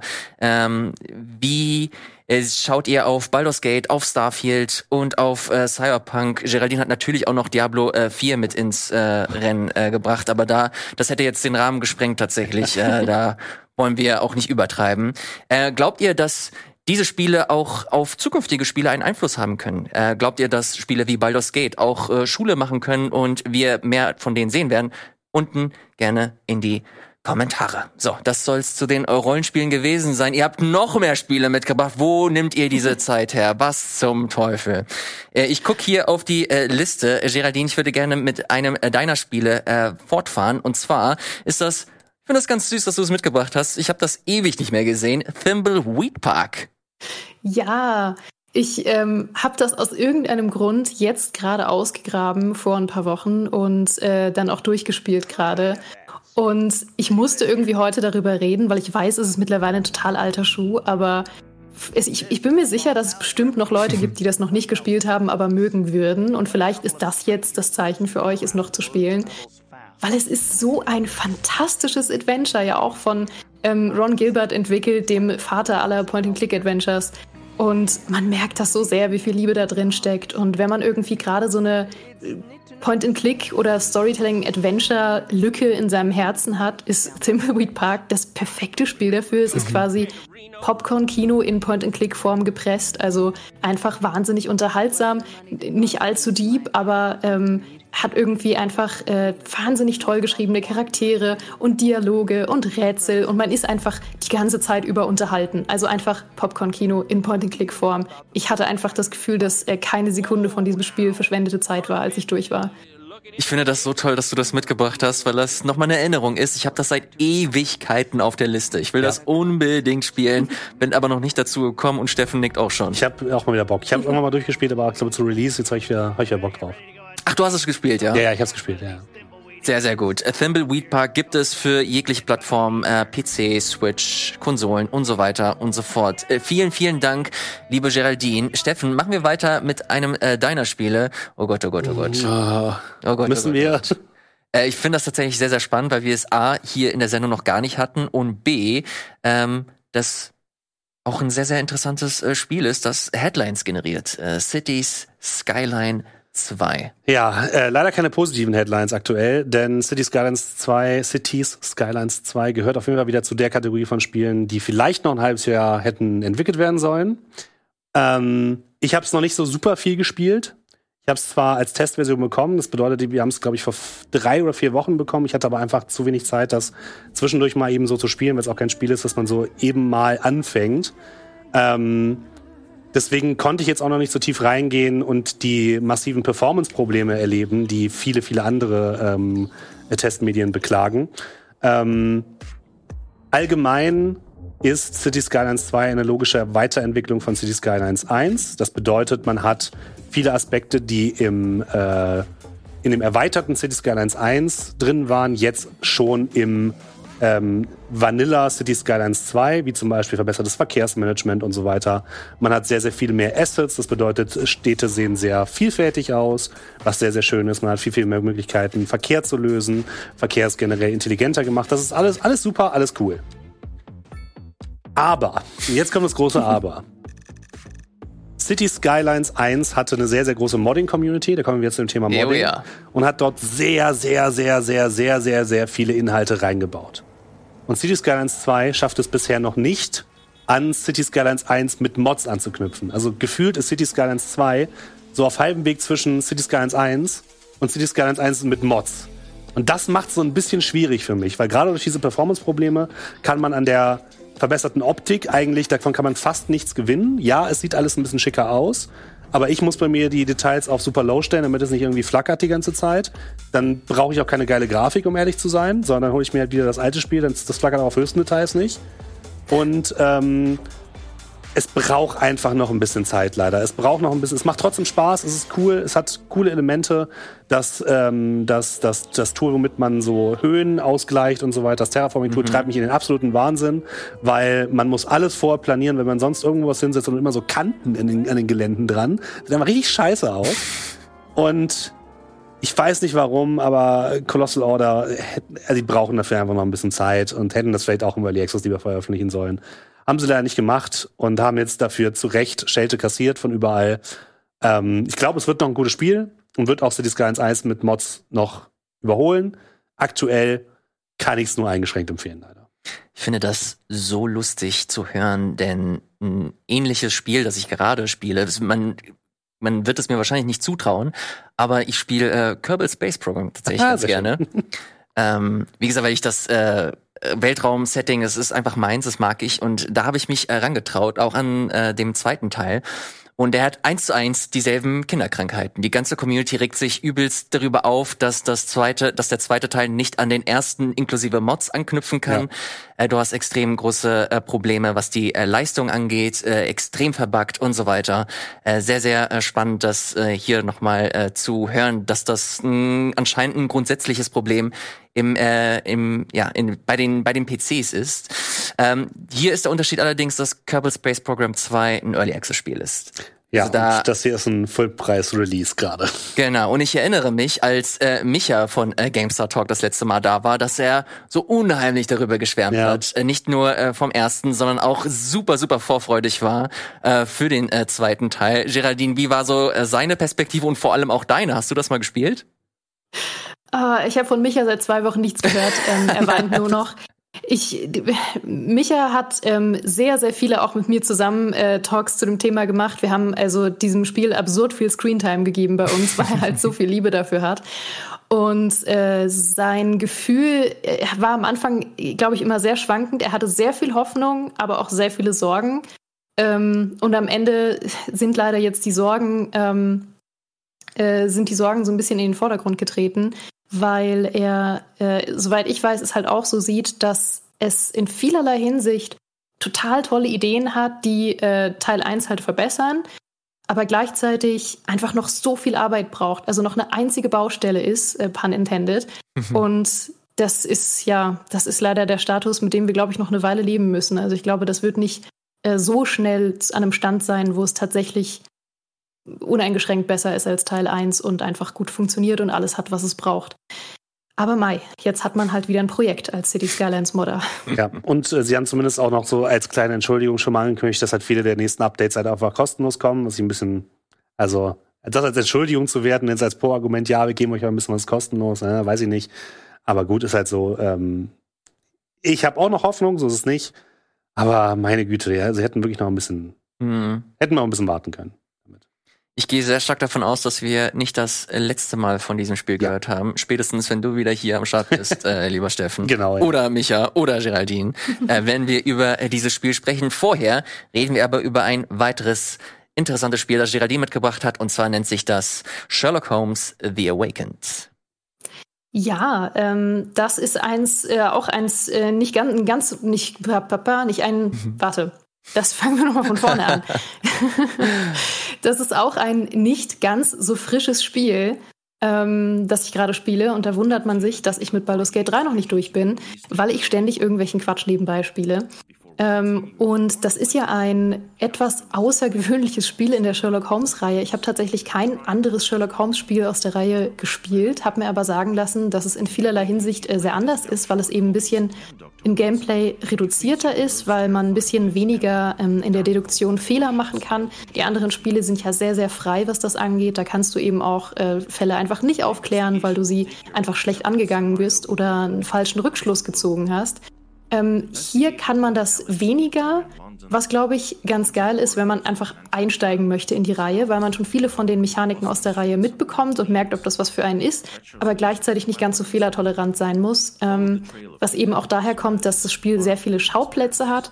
Und wenn man da jetzt äh, vorher falsche Rückschlüsse ziehen würde, wo man hinfahren muss, dann würde man nachher am anderen Ende der Welt sitzen, statt in will ich jetzt noch nicht verraten, wo man dann hinfährt. Mhm.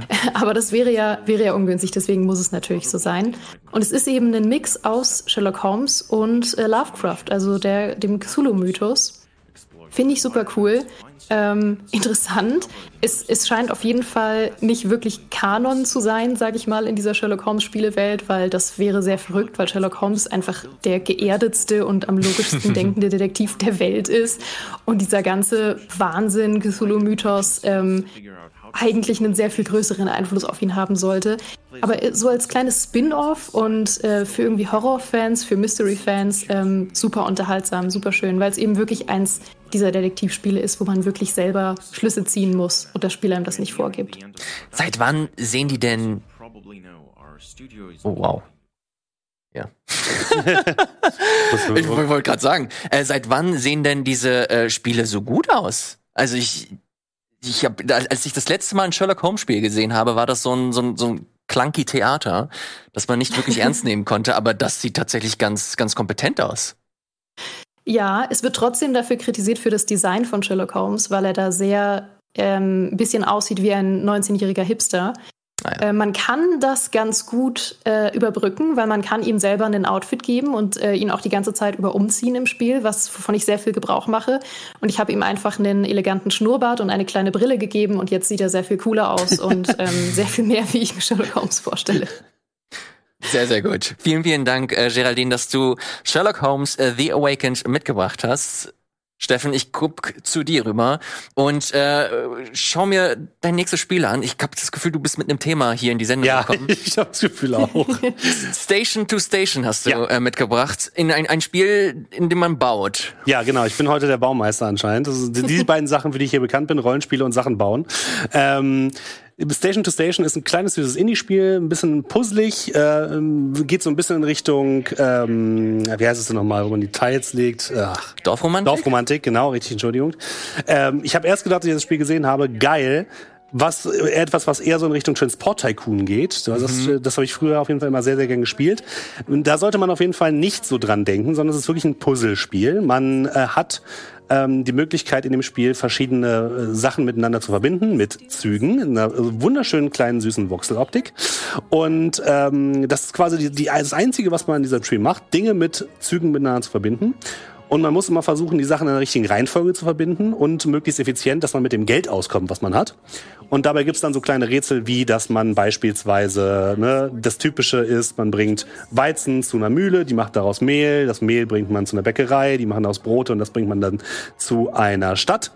Ähm, was aber ganz schön ist, man kriegt dann Multiplikatoren, wenn diese, diese, wenn möglichst viele von diesen Warenketten auf einmal ausgelöst werden. Das heißt, man baut dann so lange mit sich rum, bis man dann mit einer, mit einer Schiene möglichst alle Warenketten auf einmal auslöst und dann so eine, so eine, so eine Punktekaskade hat, die sich über die gesamte Map verbreitet. Es ist sehr, sehr satisfying, kann ich sehr empfehlen. Und ähm, es bietet später eben noch so weitere Herausforderungen, wie beispielsweise, dass man später Städte miteinander verbinden muss, die aber Passagiere fahren. Da fahren dann andere Züge drauf, was bedeutet, man muss andere Strecken bauen. Äh, oder dass es manche Sachen, ähm, später gibt es dann Level, wo man ähm, statt vorgegebene Orte, wo ähm, oder statt vorgegebene Industrien, die man verbinden muss, kann man sich quasi entscheiden, was irgendwohin gebaut wird, ob da jetzt eine Mühle hinkommt oder eine Bäckerei. Und so wird das Ganze auf jeden Fall schön herausfordernd auch mit der Zeit. Es gibt auch so Bonus-Herausforderungen, wo man besonders aufs Geld achten muss oder eine bestimmte Herausforderung eben erlösen muss, wie ähm, versorge alle äh, Städte gleichzeitig mit Fisch oder irgendwie so etwas. Und das macht das Spiel sehr, sehr unterhaltsam. Geht nicht so super lang. Also ich habe jetzt irgendwie, um es durchzuspielen, jetzt ohne alle Herausforderungen, aber einmal grundsätzlich durchzuspielen, habe ich vielleicht mhm. 15 Stunden gebraucht oder so. Ist aber auch kein Vollpreistitel, sondern ein sehr günstiges kleines Indie-Game. Und wenn man Bock hat auf so ein bisschen Puzzeln und mal ganz in Ruhe runterkommen und einfach mal ein bisschen ein paar Schienen legen und mal ein paar Züge durch eine kleine Voxellandschaft fahren sehen will, dann äh, kann ich Station to Station sehr empfehlen. Äh, ich gucke auch gerade, wie viel das kostet, weil ich das, das 15 Euro oder 20 Euro Maximum? 17,99 hier auf äh, Steam. Ja. Falls euch das gefallen hat oder euch interessiert, äh, sehr, sehr gerne da vorbeischauen. Vielen, vielen Dank, lieber Steffen. Und falls ihr gedacht habt, ach, das waren ja alles schöne Spiele, gibt's da noch mehr? Natürlich, Geraldine hat noch eins mitgebracht. Und äh, zwar das letzte des heutigen Tages, äh, Plague Tale Requiem, ein Spiel, das gerade zu dieser Jahreszeit ja schon fast fantastisch ist. Ja, auch gerade ganz frisch durchgespielt. Ähm, deswegen musste ich es auch mitbringen. Und ähm, prinzipiell cool. Prinzipiell hatte ich eine super tolle Spielerfahrung. Ähm, man muss allerdings sich bewusst sein, dass es in vielerlei Hinsicht ähm, von der Story her sehr anders ist als der erste Teil. Also, was ich am ersten Teil sehr mochte, war, dass es ja eben doch eine sehr nachvollziehbare und geerdete Mittelaltergeschichte war. Ähm, natürlich hatte es leichte Fantasy-Einschläge, aber ich sag mal, die hätte ich bis zu einem gewissen Grad auch noch ähm, irgendwie als symbolisch in der Erzählung sehen können, also wenn es um diese Rattenschwärme und so geht. Ne? Aber ansonsten ist es ja ein sehr geerdetes Spiel mit mhm. ähm, Inquisition, mit Pest, mit Familiendrama, mit Sachen, die man ähm, einfach sehr gut nachvollziehen kann und die sehr geerdet sind. Das mochte ich daran. So, Teil 2 ist jetzt, äh, huh, lehnt sich ganz schön in diese Fantasy-Richtung, sehr, sehr stark. Und das muss man mögen. Ähm, es ist aber ein wirklich außergewöhnlich schönes Spiel. Also es macht so viel Spaß, da einfach rumzulaufen und äh, sich die Dörfer anzuschauen und mit Leuten zu reden. Ähm, wirklich ein einfach absurd schönes Spiel ähm, mit ganz, ganz toller Mittelalteratmosphäre. Ähm, wie gesagt, ich war nicht so ein großer Fan davon, dass die Story noch abstrakter und noch mehr in Richtung Fantasy gegangen ist, weil sie dadurch auch schwerer nachzuvollziehen wird irgendwann. Sie wird sehr, sehr verworren irgendwann. Ähm, man hat leider auch kurz das Gefühl, dass das Spiel sich ein bisschen streckt gegen Ende. Hm. Ähm, was ich persönlich gar nicht so schlimm fand, weil ich wollte nicht, dass es endet, weil ich hatte Spaß. Aber ich wünschte, sie hätten das ähm, einfach irgendwie ein bisschen eleganter erzählt gegen Ende. Und das Ende selbst, dazu sage ich natürlich nichts, um niemanden zu spoilern, aber das äh, wird, glaube ich, auch für ähm, gemischte Meinungen sorgen. Also ich persönlich äh, denke immer noch darüber nach, und es ist jetzt über eine Woche her, dass ich es zu Ende gespielt cool. habe, und ich denke immer noch darüber nach, ob ich das Ende jetzt gut finde oder nicht. ja, das ist auch eine Spielereihe, da steht eigentlich ganz groß mein Name drauf aber noch nicht gespielt. Wann, wann soll man das alles machen? Baldur's Gate 3 auch noch nicht angefangen. Das sieht wahnsinnig toll aus. Ich habe da wirklich echt wieder äh, Lust drauf. Wenn ich mich nicht ganz irre, ist das im Game Pass? Ähm, mhm. Ich erinnere mich auf jeden Fall, dass es zum Release im Game Pass war. Müsste ich gleich nochmal äh, nachschauen. Aber ja, sieht Sieht ganz, ganz toll aus. Vielen Dank, dass du das mitgebracht hast. Steffen, ist das irgendwas für dich? Das ist doch eigentlich dein, dein Eigentlich Setting ja, ich habe keine Zeit. Ich habe einfach keine Zeit. Was soll ich, was soll ich machen? Wann soll ich das spielen? Ja, das ist eine gute Frage. Das ist eine gute Frage. Ihr Lieben, vielen, vielen Dank, dass, ihr, dass ihr euch die Zeit genommen habt, um nicht nur über die Rollenspiele des Jahres zu sprechen, sondern auch ein paar kleine, aber feine Spiele mitgebracht habt. Ihr da draußen, vielen Dank, dass ihr zugeschaut habt. Hier unten habt ihr es gerade gesehen, appletv.link slash äh, Game Talk. Da könnt ihr dieses ganze Vorhaben hier unterstützen. Liebe Geraldine, wenn man dich jetzt zum ersten Mal hier gesehen hat und dachte, okay, die ist interessant, die hat interessante Takes, wo kann man mehr davon sehen? Äh, von mir und von meinem lieben Kollegen Micha, den wir auch schon erwähnt haben, kann man mehr sehen auf unserem YouTube-Kanal Gamestar Talk. Als Podcast gibt's uns auch, da findet man uns, äh, wenn man Gamestar Podcast sucht. Aber ähm, vor allem auf YouTube findet man uns zurzeit sehr, sehr viel mit, äh, wir haben es schon erwähnt, ähm, enorm viel Content zu Starfield, natürlich auch zu Cyberpunk, zu Diablo, zu Baldur's Gate 3, aber eben auch zu ganz ähm, anderen Themen, wie aktuell jetzt, ähm, warum man so ein bisschen das Gefühl hat, dass die Spieleindustrie brennt, weil es eben so wahnsinnig viele Entlassungen gibt und woher das kommt. Also ich glaube, da ist für jeden was dabei. Über Geheimtipps sprechen wir auch im Zweifel. Also ich glaube, irgendwas findet man vielleicht, was für einen interessant ist bei uns. Und Steffen, wo sieht man dich? Primär in Pen Papers. Ja. Gefühlt zumindest. ja, und wir spielen demnächst noch ein bisschen City Skylines 2 hier bei Rocket Beans. Äh, Walle und ich, da freue ich mich sehr, weil Valentin ja auch sehr, äh, ein sehr großer Fan ist von City Skylines. Deswegen äh, gucken wir mal, ob wir da ein bisschen, wie viel Spaß wir dann rausziehen können. Aber wir können schon ein bisschen Spaß rausziehen. Sehr, sehr gut. Auch das letzte Pen and Paper, im Dungeons and Dragons Universum. Ist gar ja. nicht so lange her. Stimmt, ja. Wie heißt das? Ja, das heißt äh, Dungeons and Dragons ähm, Geschichten aus Krünn. Äh, spielt in der Baldur's Gate 3 Welt in Ferun. Das heißt, könnt ihr euch gerne angucken. Gibt's bei auf dem Rockbeans TV ähm, äh, YouTube-Kanal. Fantastic. Ihr Lieben, vielen, vielen Dank, wie gesagt, dass ihr euch die Zeit genommen habt. Sehr, sehr gerne wieder. Sehr, sehr bald. Geraldine, ich guck zu dir. sehr gern. Ich äh, werde auch euch beide auf jeden Fall demnächst nochmal verpflichten, sehr gerne. dass ihr zu uns nochmal kommt. Das lässt sich auf jeden Fall einrichten. Ihr Lieben, da draußen, Dankeschön, dass ihr dabei wart. Schreibt gerne wieder unten in die Kommentare eure Meinung zu den RPGs und ihren Einfluss auf die Zukunft? Fragezeichen. Das würde mich auf jeden Fall interessieren. Vielen Dank euch, vielen Dank da draußen und bis zum nächsten Mal. Ciao. Tschüss.